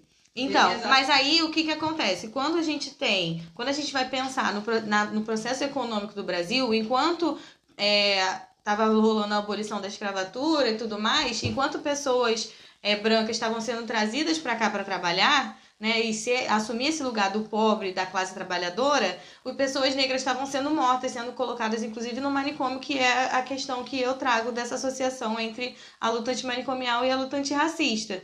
Então, assim, teve um processo que é para além do ser colocado na pobreza, né? Mas também ser colocado nesse lugar da morte. Mas também a gente vai entender, quando a gente entende o preconceito com a favela, não é um, isso é um racismo porque a favela foi formada a partir dos quilombos. Né? Então, tudo que é associado à favela é associado a, questão, a, a esse estereótipo negativo por causa da negritude. Entende? Por causa desse processo do, Sim, do- eu- da eu- eu- Você colonização. entende que é muito mais negros, né? Eu, eu não, Tipo assim, eu, eu não, entendo. não que é muito mais negros, mas, tipo, é associado a. Isso, mas é porque a questão do ser ter uma discriminação aqui dentro do Brasil, quando a gente vai ver, tudo é associado ao- de alguma forma à negritude ou a populações indígenas também. Então, assim, mesmo que a pessoa seja branca, assim, quando a gente vai ver por que, que ela está sofrendo aquela abordagem da polícia, é porque ela claramente tem uma, uma cultura estética da periferia, que é um Sim, lugar negro. é Exatamente isso, mas se você for trocar, botar uma pessoa negra no, no sem nenhum, estereótipo, estereótipo favelado, ela vai ser asso- associada à, à, à pobreza de qualquer forma. Mas a gente não tá falando isso. A gente tá Sim. falando de como a pessoa se identifica, Sim. não como o outro. Sim. E para a pessoa negra conseguir acessar esse lugar de, de ser vista como uma pessoa rica, ela precisa se embranquecer de alguma forma. Não, eu acho que uma coisa que ela tá falando não se atravessa com o que vocês estão falando. As duas coisas acontecem, Sim, sim. entendeu? Só o que ela tá falando é, no Brasil, que a gente tem a percepção do que é e a percepção daquele outro, sabe? A gente não pode botar a percepção da gente aqui que estuda sobre e a percepção de um policial que vai matar aquele cara ou não, independente da questão da tonalidade do, do colorismo. Porque ele é associado a Assim, ser o- pobre, o pobre é negro. Entendi. Entendeu? É, o que eu tô dizendo é Entendi. Não, Então, não tipo, importa, como falar assim. que aquela pessoa não é? Falar, pô, você não é do movimento negro, não. Sim. Olha o que ele passa. Tá É isso, é isso. Entendi. Exa- Entendi. é exatamente isso. Eu acho que, tipo assim, hoje em dia as coisas estão tão, tão associadas uma coisa à outra, tanto na vida das pessoas como é, na sociedade, que não tem. ho- Hoje o, o, o- brasileiro médio, ele não consegue distinguir o que é pobreza e o que é negritude. As duas Uhum. coisas estão tão associadas No imaginário social, né? que, que Sim. não, não, não, não, não consegue, tipo assim, pô, uma pessoa negra bem sucedida que não veio da favela e que não, não saiu desse lugar. Uhum. Da, da, é, são poucos, mas existem. E hoje, assim, o nosso problema estrutural é um problema do campo da ciência também, é um problema do campo das ideias, é um problema estrutural, tipo, empresarial, mas é o, é o que você falou mesmo, tipo, é o, é o imaginário social que mata, Isso. Sim. sabe? Então, dentro da psicologia a gente fala muito sobre essa questão. Aham. Por exemplo, que, que a Cazuza estava falando, né? De- dessa questão de, de alisar o cabelo e tudo mais. Tem uma psicóloga que, que é psicanalista, né? Que é a Neuza Santos, que ela fez toda um- uma análise desse processo da deconstrução do Brasil Sim. e de todo esse estereótipo negativo associado à imagem da negritude e como isso atravessa a subjetividade de pessoas negras Sim. criando essa questão do auto-ódio e o processo de embranquecimento. Né? Entendi. Porque se a gente tem tudo na sociedade associado, que é ruim, é associado à negritude, e eu nasço, olho no espelho, eu sou uma pessoa negra, eu falo, Eu de ser errado. Entendeu? Sim. Se eu for isso, eu vou ser tudo de errado. Então Uhum. começa o processo de embranquecimento. E porque a gente tem sempre, né, uma, muito, um número muito grande de famílias interraciais, isso se dá na nossa família porque a, a nossa mãe mesmo faz isso com a gente. Sim, lá em casa, por exemplo. Entendeu? Então, desde cedo é, ih, esse cabelo bagunçado não Uhum. pode. E falando assim, quando minha mãe descobriu que o meu apelido era camarada, só faltou morrer.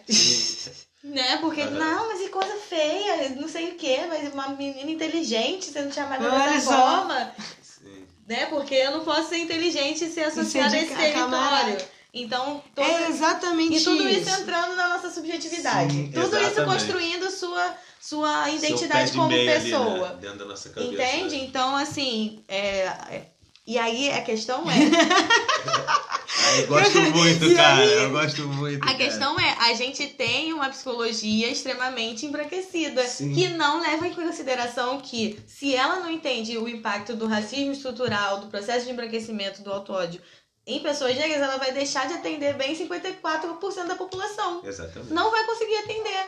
Vai chegar uma pessoa negra no seu consultório e vai falar das situações, mas isso é coisa da sua cabeça. Ótimo você falar isso. Isso é coisa da sua cabeça, não é porque você é preta, não. É porque você tem o, o diagnóstico XY. Porra nenhuma, entendeu? Sim. Diga. Ótimo você falar isso. Ufa. Porque. Uh, Entramos. ah, Entramos. entramos! Parimos! Ah, parimos! Bora lá! Psicólogo. Psicóloga. Psicólogo. Psicólogos. Vamos não falar é sobre nem pessoal um pouco do pessoal ralé, galera. Não. Porque eu tenho que tirar 400 reais do meu salário mínimo pra pagar psicólogo. É Acho que eu vou ficar de boa. Você acha que é alguma coisa, tipo, Eu, pra galera? assim, eu vou começar entrando Eu com acho essa que ainda situação. é meio elitista. Assim, eu acho que a medicina em si é elitista. A ciência. A ciência Vamos- é elitista. vamos- vamos Sim, tudo. vamos, vamos estender ao ponto de que se você Concordo. tem, você tem acesso. Esse é o movimento capitalista. Sim. E essas pessoas, elas se dedicam mais, estudam mais para estarem lá, para ter esse retorno real. Você tem a diferença de, de fulano tem a capacidade, todos temos, sabe? Mas que tipo de capacidade? Eu tô falando aqui da Camará, que eu acredito na capacidade dela como uma pessoa que pesquisa uma parada muito séria, que tem esse acesso, mas que ela não quer ficar presa na mesmice de que se o trabalho dela é um trabalho amplo, ele não é valorizado também Uhum. sabe? Quando a gente bota o peso em cima da psicologia, gente- mesma coisa que a gente não fala, porra, como Mas que- quem fala mal da quanto- psicologia, sim. Sim, mas eu acho Então, que é uma só, eu questão acho de a- a que você não psicologia- pensaria nisso, talvez você pensa, mas você não Gente, pensaria é- dessa olha forma. Eu só, acho que são dois, são dois um polos. ortopedista, tá Acho que são dois polos. Eu acho que a psicologia se mantém no lugar da ciência, que é um lugar bem elitista, e é- eu acho que é bem elitista no sentido de que quanto mais a gente puder segurar a informação, a gente segura. Sabe o que, que Sabe? A acontece? gente não bota. Você falou dessa num lugar- diferenciação do ortopedista e tal. Eu não sei a história da ortopedia, mas eu sei a história da psiquiatria. Sim. E a psiquiatria chega no Brasil para limpar a sociedade. No Mas- processo, quando, quando acaba a escravidão, como é que a gente vai tirar esse povo daqui? Não, não então é vem o a ta- psiquiatria chamar Sim. que é todo mundo Ah, doido. eu não é, acho muito não é a legal. questão. Só pra poder eu explicar o que eu tava querendo dizer assim, da minha fala. Não é o problema da questão da necessidade ou ter o acesso ou não. Ah. A questão é, tipo, isso é, isso é uma questão de política pública, entendeu? Sim, também. Não uma questão só, tipo, ah, o psicólogo, ele era rico pra fazer aquilo. Hum, entendi. Tá ligado? Ah, ele só fez porque ele é rico. Não! A gente Como tem vários exemplos né? de, de uma questão, igual a gente está trazendo a, a Juliana Camara aqui como uma psicóloga que você vê que é voltado o estudo dela para uma questão bem, bem social, sabe? De, de localidade também, a questão que ela explicou o nome dela. Mas isso assim, isso não porque a culpa é da psicologia em si, ou de quem consegue fazer psicologia. É o não acesso dessas pessoas à psicologia. Mas, Mas eu não tô assim, falando sabe? como curso, eu tô falando como serviço. Tá? Também é, como mesmo, serviço. é, é o Porque mesmo assim, peso. não que assim. seja. É o mesmo peso. Eu acho que conversa um pouco. a não sei se a psicologia conversa com, com a psiquiatria, ou se é psicanálise, ou se as duas conversam, não sei. Sou bem leiga nesse sentido. Mas se eu tenho a psiquiatria que vai dar diagnósticos, até diagnóstico, como você falou agora, tipo, que vai decretar algo na vida de alguém, se alguém é esquizofrênico e tal, não sei o quê, é, ele condena aquela pessoa e acabou. A psicologia eu acho que tem um caminho meio reverso a isso, de, de- Não, de, não, melhora. Não necessariamente. Não necessariamente. Tudo vai depender do viés que.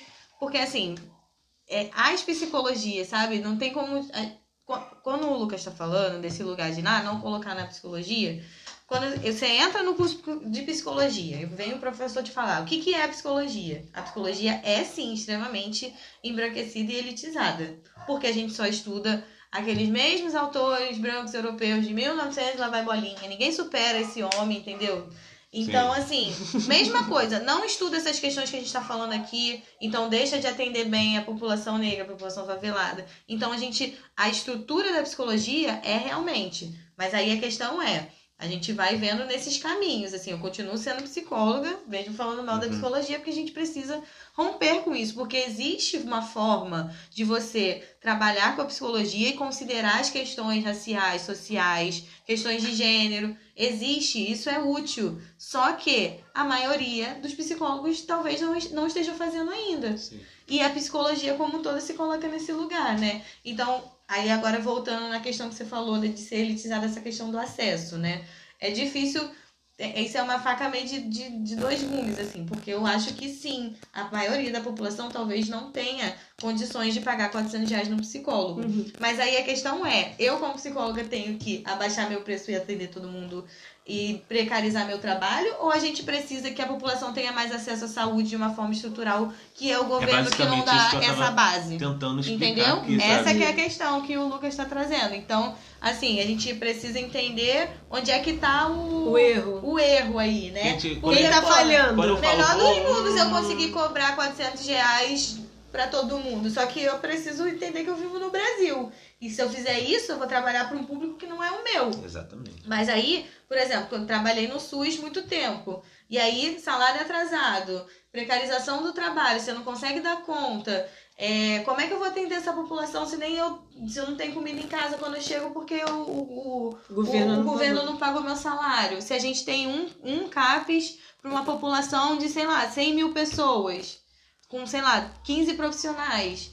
Então, assim, é uma precarização da saúde mental que é uma coisa estrutural, entendeu? E que só um, um profissional individualmente não vai conseguir dar conta. As empresas estão começando a trabalhar com. Não sei se você já viu, tem alguns aplicativos, e as empresas, tipo, que nem plano de saúde, Sim. e eles dão como se fosse um. Eu, Como se fosse uma terapia é. online. Uhum. E aí você, tipo assim, você nunca vai encontrar seu psicólogo, não sei nem se alguém, se é um robô. Mas e aí você vai meio que tem uma terapia semanal com aquilo ali. A empresa. Sim. Como se fosse um plano de saúde que a empresa, a empresa dá e você conversa via WhatsApp com o psicólogo.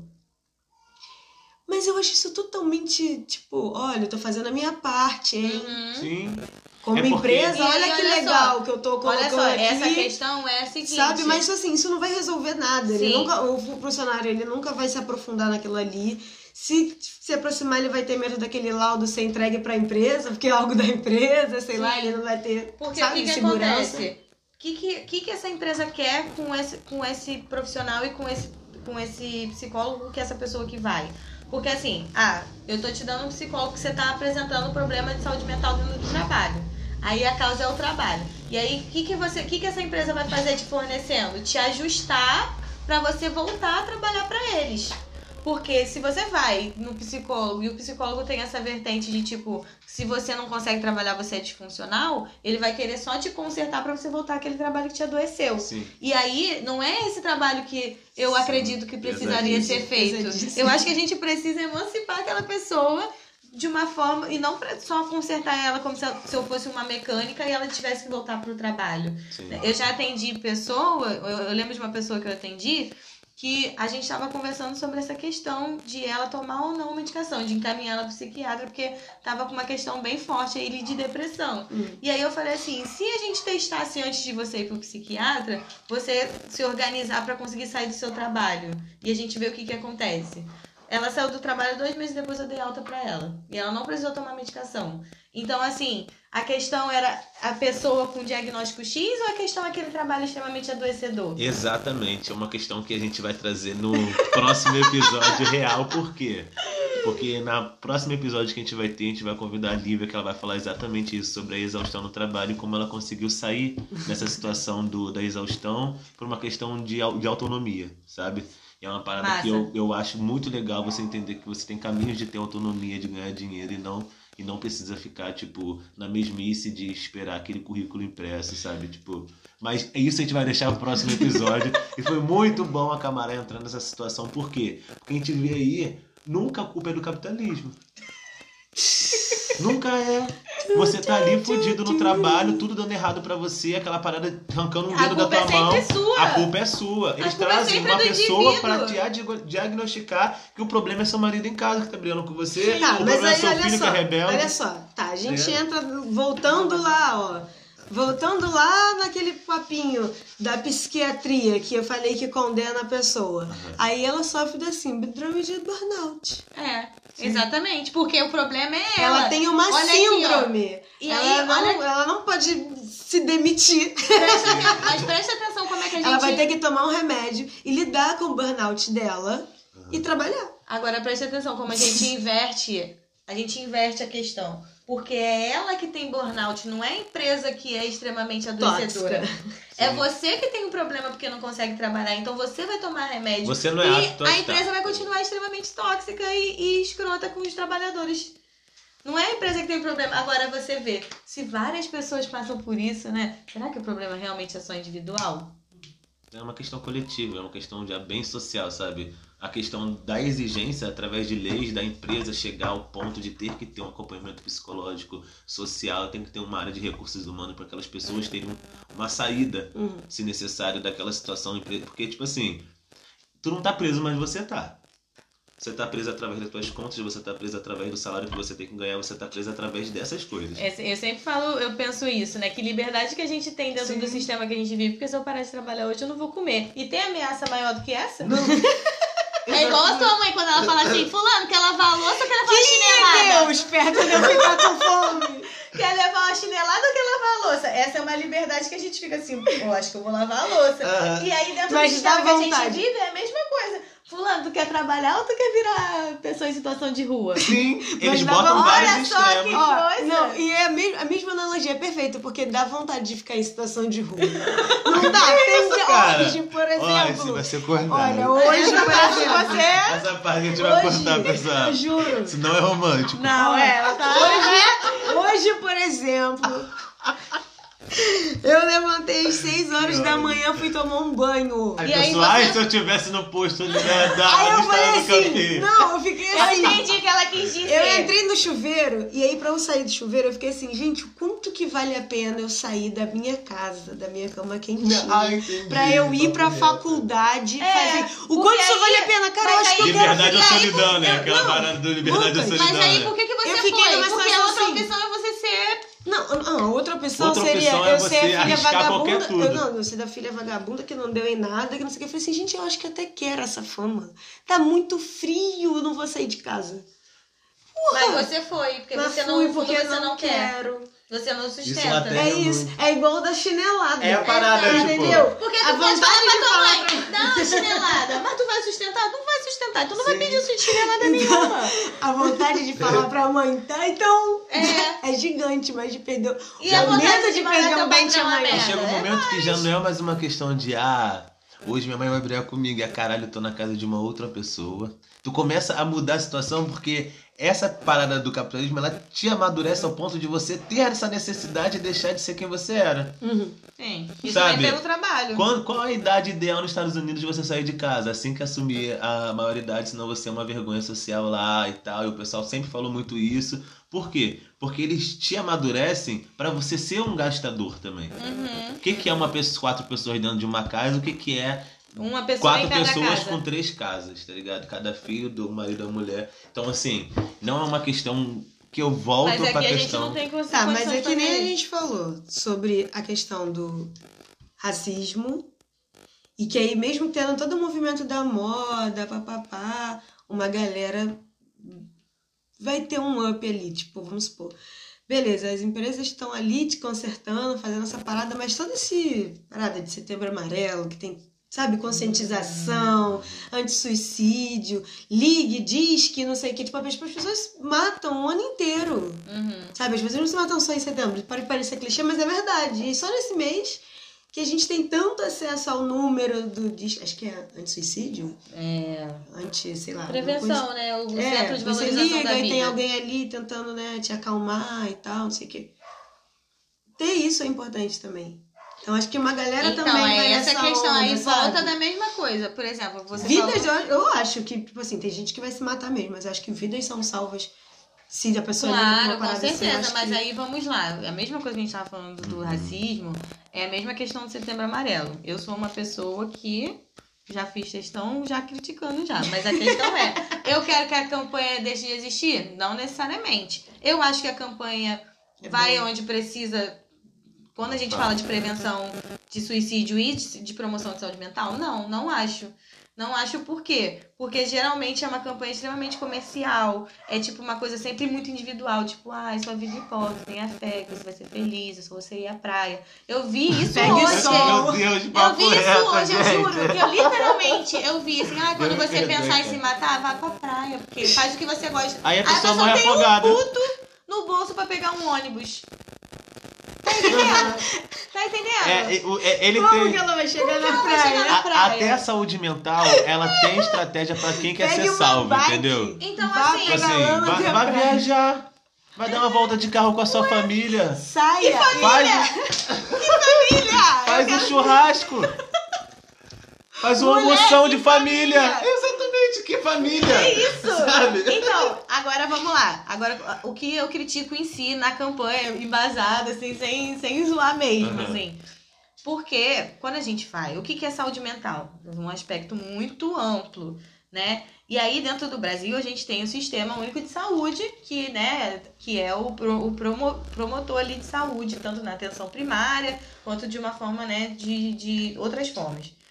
E aí, a gente hoje tem um sistema que precariza de forma muito, muito in- intensa todos os serviços de saúde mental. A gente tem o processo, né, de, que, que- de os manicômios voltando, que Sim. não promove saúde mental também. A gente, aí a é gente, direito pelas igrejas. Aham, exatamente, as comunidades terapêuticas, né, que é, é sistema de privação de liberdade. Sim. Então, assim, e outra coisa, é, saindo um pouco só do âmbito da saúde mental. O que, que é saúde mental? Que, é que quando a gente vai falar, se as pessoas no lugar X tivessem acesso à terapia, o mundo ia ser melhor. Não necessariamente, porque as pessoas no lugar X não vai é, deixar de estar angustiada é, porque só porque conversou com um psicólogo, se ela chegar em casa e ela estiver com fome, se ela chegar em casa e estiver passando um esgoto no meio da sala dela, entendeu? Então, várias coisas são saúde mental, lazer, cultura, educação, saneamento básico. E Mas isso é uma coisa que isso, não, né? não, não é só Porque isso, mas namorou- isso é muito importante e muita gente não tem acesso nem a isso. Entendeu? Então, não O adianta problema não é mesmo. olhar o mar na praia pra acalmar a mente. A é que Adianta problemas mesmo você, e você promover uma campanha de, de prevenção e suicídio que só fala faça terapia e seja feliz? E ligue pra mim que eu vou te dar um conselho maneiro? Exatamente, cara. Quando a gente tá com uma coisa, um país estruturalmente quebrado nesse sentido e com uma desigualdade social extremamente. É, A gente tira muita responsabilidade de quem tem que entender sobre isso também, sabe? A gente tá aqui falando de uma perspectiva nossa, é, Perspectiva. perspectiva nossa sobre as pessoas que se adoecem. Uhum, Mas tem as pessoas que adoecem essas pessoas, uhum. tá ligado? Então, Tem um tipo assim, sistema que tem um adoece sistema essa que adoece pessoa, essa essas pessoa. pessoas. Não é uma questão, ah, e se fulano fizer? Fulano vai fazer com a intenção de você não melhorar mesmo. A questão não é essa. A questão é, tipo assim, a gente tá entrando numa era tecnológica onde as pessoas têm. Até eu tava conversando hoje com a, com a Lívia, minha amiga, sobre a perspectiva das pessoas, da rapidez que esse, que esse tempo moderno tá sendo. Uhum. Isso causa algumas, alguns problemas sociais e psicológicos, tá Sim, ligado? por exemplo, agora, não tô falando que não existe, tá? O Sim. diagnóstico de TDAH. Mas, depois de Tá dois, depois de dois anos de pandemia, todo mundo vendo vídeo de 7 segundos de TikTok, as pessoas estão dizendo que tem TDAH porque não consegue ler um livro. Não vai conseguir. Sim. Porque você ficou dois anos treinando a sua, a sua atenção pra conseguir apenas 15 segundos, que é um vídeo. A gente, tu vê vídeo de mais de 3 minutos? Não. Se a gente falar que vê, a gente tá sendo hipócrita. Sim. Uhum. A gente passa direto. Exatamente. Como é que tu vai conseguir ler um livro? Isso é uma coisa extremamente nova. Entendeu? Se não tivesse Tudo o é muito não- imediatista. Então, Sim. assim, isso é um problema do diagnóstico X de desequilíbrio, também acontece. Não Sim. tô descartando isso. Mas, se a gente for pensar dessa forma, todo mundo vai ter um diagnóstico, mas por causa de uma coisa que é da nossa sociedade agora. Exatamente. Extremamente imediatista, entendeu? É, a nossa sociedade ela tá vivendo esse momento onde tudo é muito novo, sabe? Você vê aí que um ano de TikTok você tem gente procurando conteúdo em 1960. Uhum. Você vê pessoas que Música, não muita música que tá voltando. roupa, imagens, porque não tem muito o que apresentar o tempo todo Sim. mais. Sim. Já tá chegando um rompimento, Tão você rápido, vê o né? índice de Tão suicídio rápido, aumentando de uma forma extrema. Eu tenho uma pesquisa sobre, sobre a psicanálise e como o, o, o- como a- a- o reflexo Da de carteira, né, empresas. amigo? Porque eu sou cientista social. Não, não. Gente, eu sou cientista social e isso me aflige muito porque é algo Aflige. que eu... aflige Ah, falando errado. Ai, meu bem. Deus. Não, cara. aflige mesmo, porque te deixa nervoso, Eu né? fico desesperado, cara. E quando chega esse momento de, de entender quem tá fazendo isso com as pessoas, é muito bem planejado, sabe? Mas você não acha que isso aí. De- deixa eu- Desculpa, não. rapidinho. Perdão. Mas eu acho que isso aí também é sempre o tirar a responsabilidade nossa. Não tô fazendo o Ah, advogado do diabo, tudo tá? bem. Eu só tô dizendo que há um movimento gigantesco das pessoas que falam assim: é o outro, é o outro, é o outro, Sim. e nunca olha pra si Amiga, como alguém assim, cara, eu sou preguiçoso. Amiga, se Não você- é um trabalho que é fudido. pô, eu, Não, eu sou mesmo. Mas então, a Mas, gente Carolina, precisa tipo- entender que aqui uma coisa não vai excluir a outra. Exatamente. O problema todo é, Não. acho que a raiz do problema que a gente tá conversando é quando uma coisa passa a excluir a outra. Sim. Aham. É- é a Entendeu? mesma quando a gente só olha pra uma coisa, a gente só olha do pra chute outra. no precipício, tá ligado?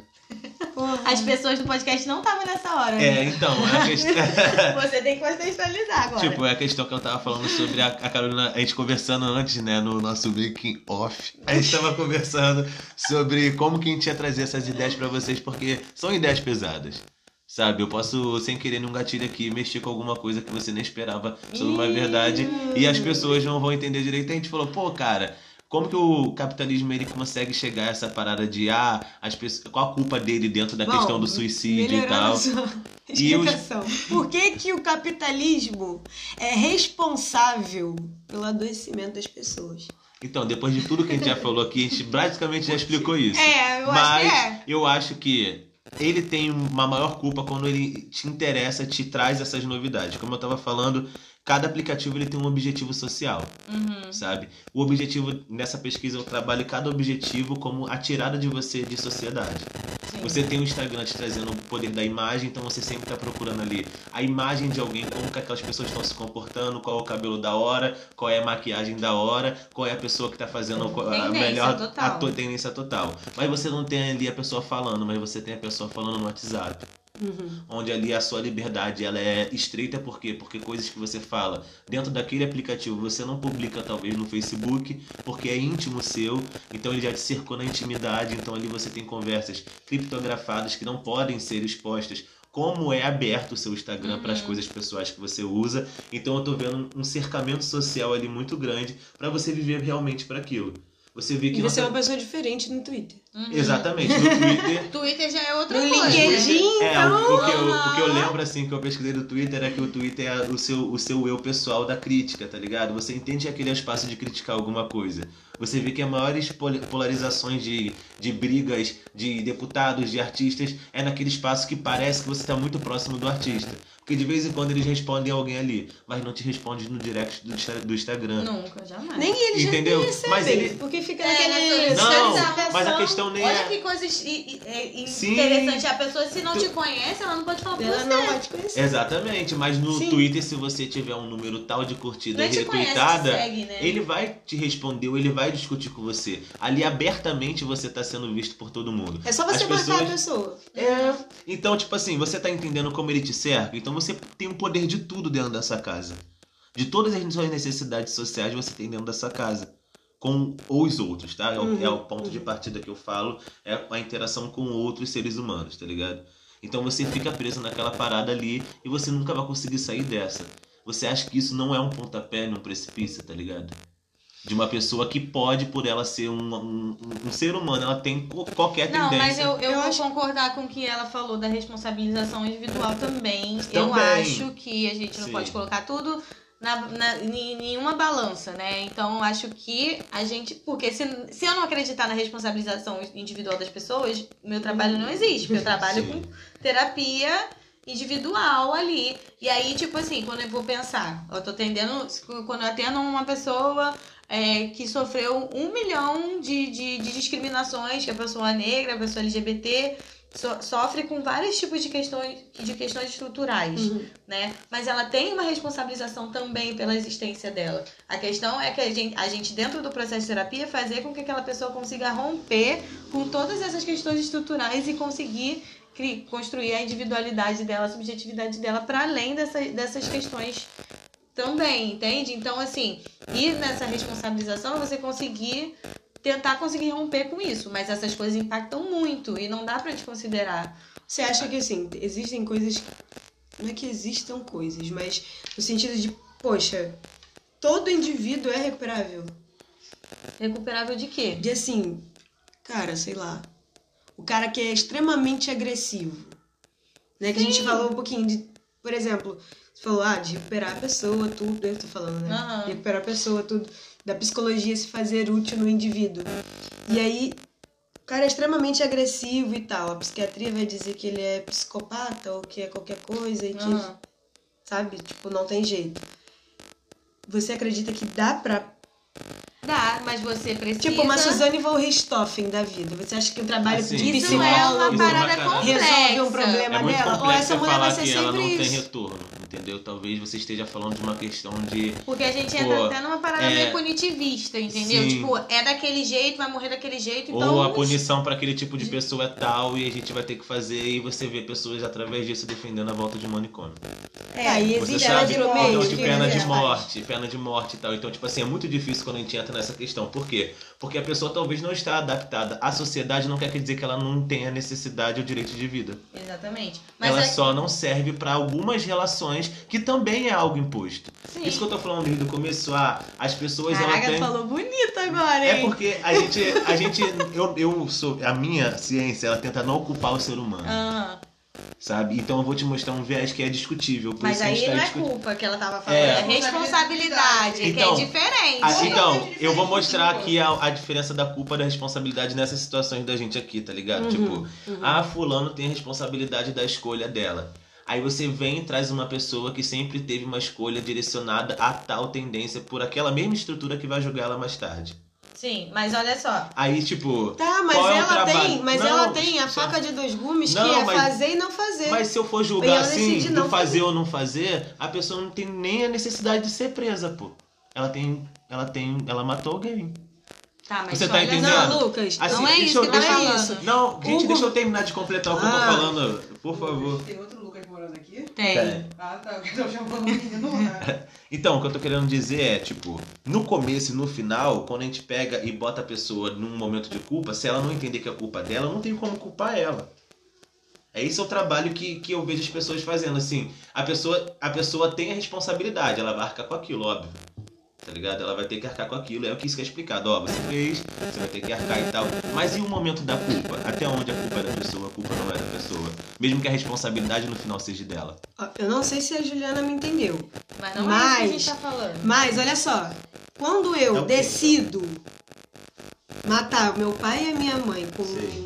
Mandar um monte de gente, sabe? Dois Do homens matar meu pai e minha habitou mãe. aqui. Não, Do é. nada! Uma situação assassino dessa. tá ali do lado. né, Uma situação dessa Olha, eu é uma escolha da quero pessoa. morrer não, hein? Pode ser um. É Não. que ela saiu podcast. Ah, Primeira uma ao escolha. é, igual aquele filme. É uma escolha. É sério, olha só. É uma escolha dessa pessoa. Isso. Eu posso passar minha vida inteira com vontade de matar alguém, mas eu escolhi não ser presa. Mas olha só, eu acho tá que a entendendo? escolha, Não por isso, pelo menos. pelo menos, Entendeu que é uma escolha dele, escolha, assim? Tipo, a responsabilidade dele. Eu não Mas posso aí botar é a uma culpa numa parada. Mas eu acho que é uma Sociedade questão só de opressora, potencial, e essa pessoa entendeu? virou isso. Ó, cinco minutinhos. É uma questão só de potencial, tá Mas- ligado? Todo mundo tem potencial a algo. Sim, mas olha Tá só, eu, dentro da terapia, quando a gente vai falar de responsabilidade, e isso principalmente, a escolha ela também vem muito da consciência, de você tomar consciência sobre algo.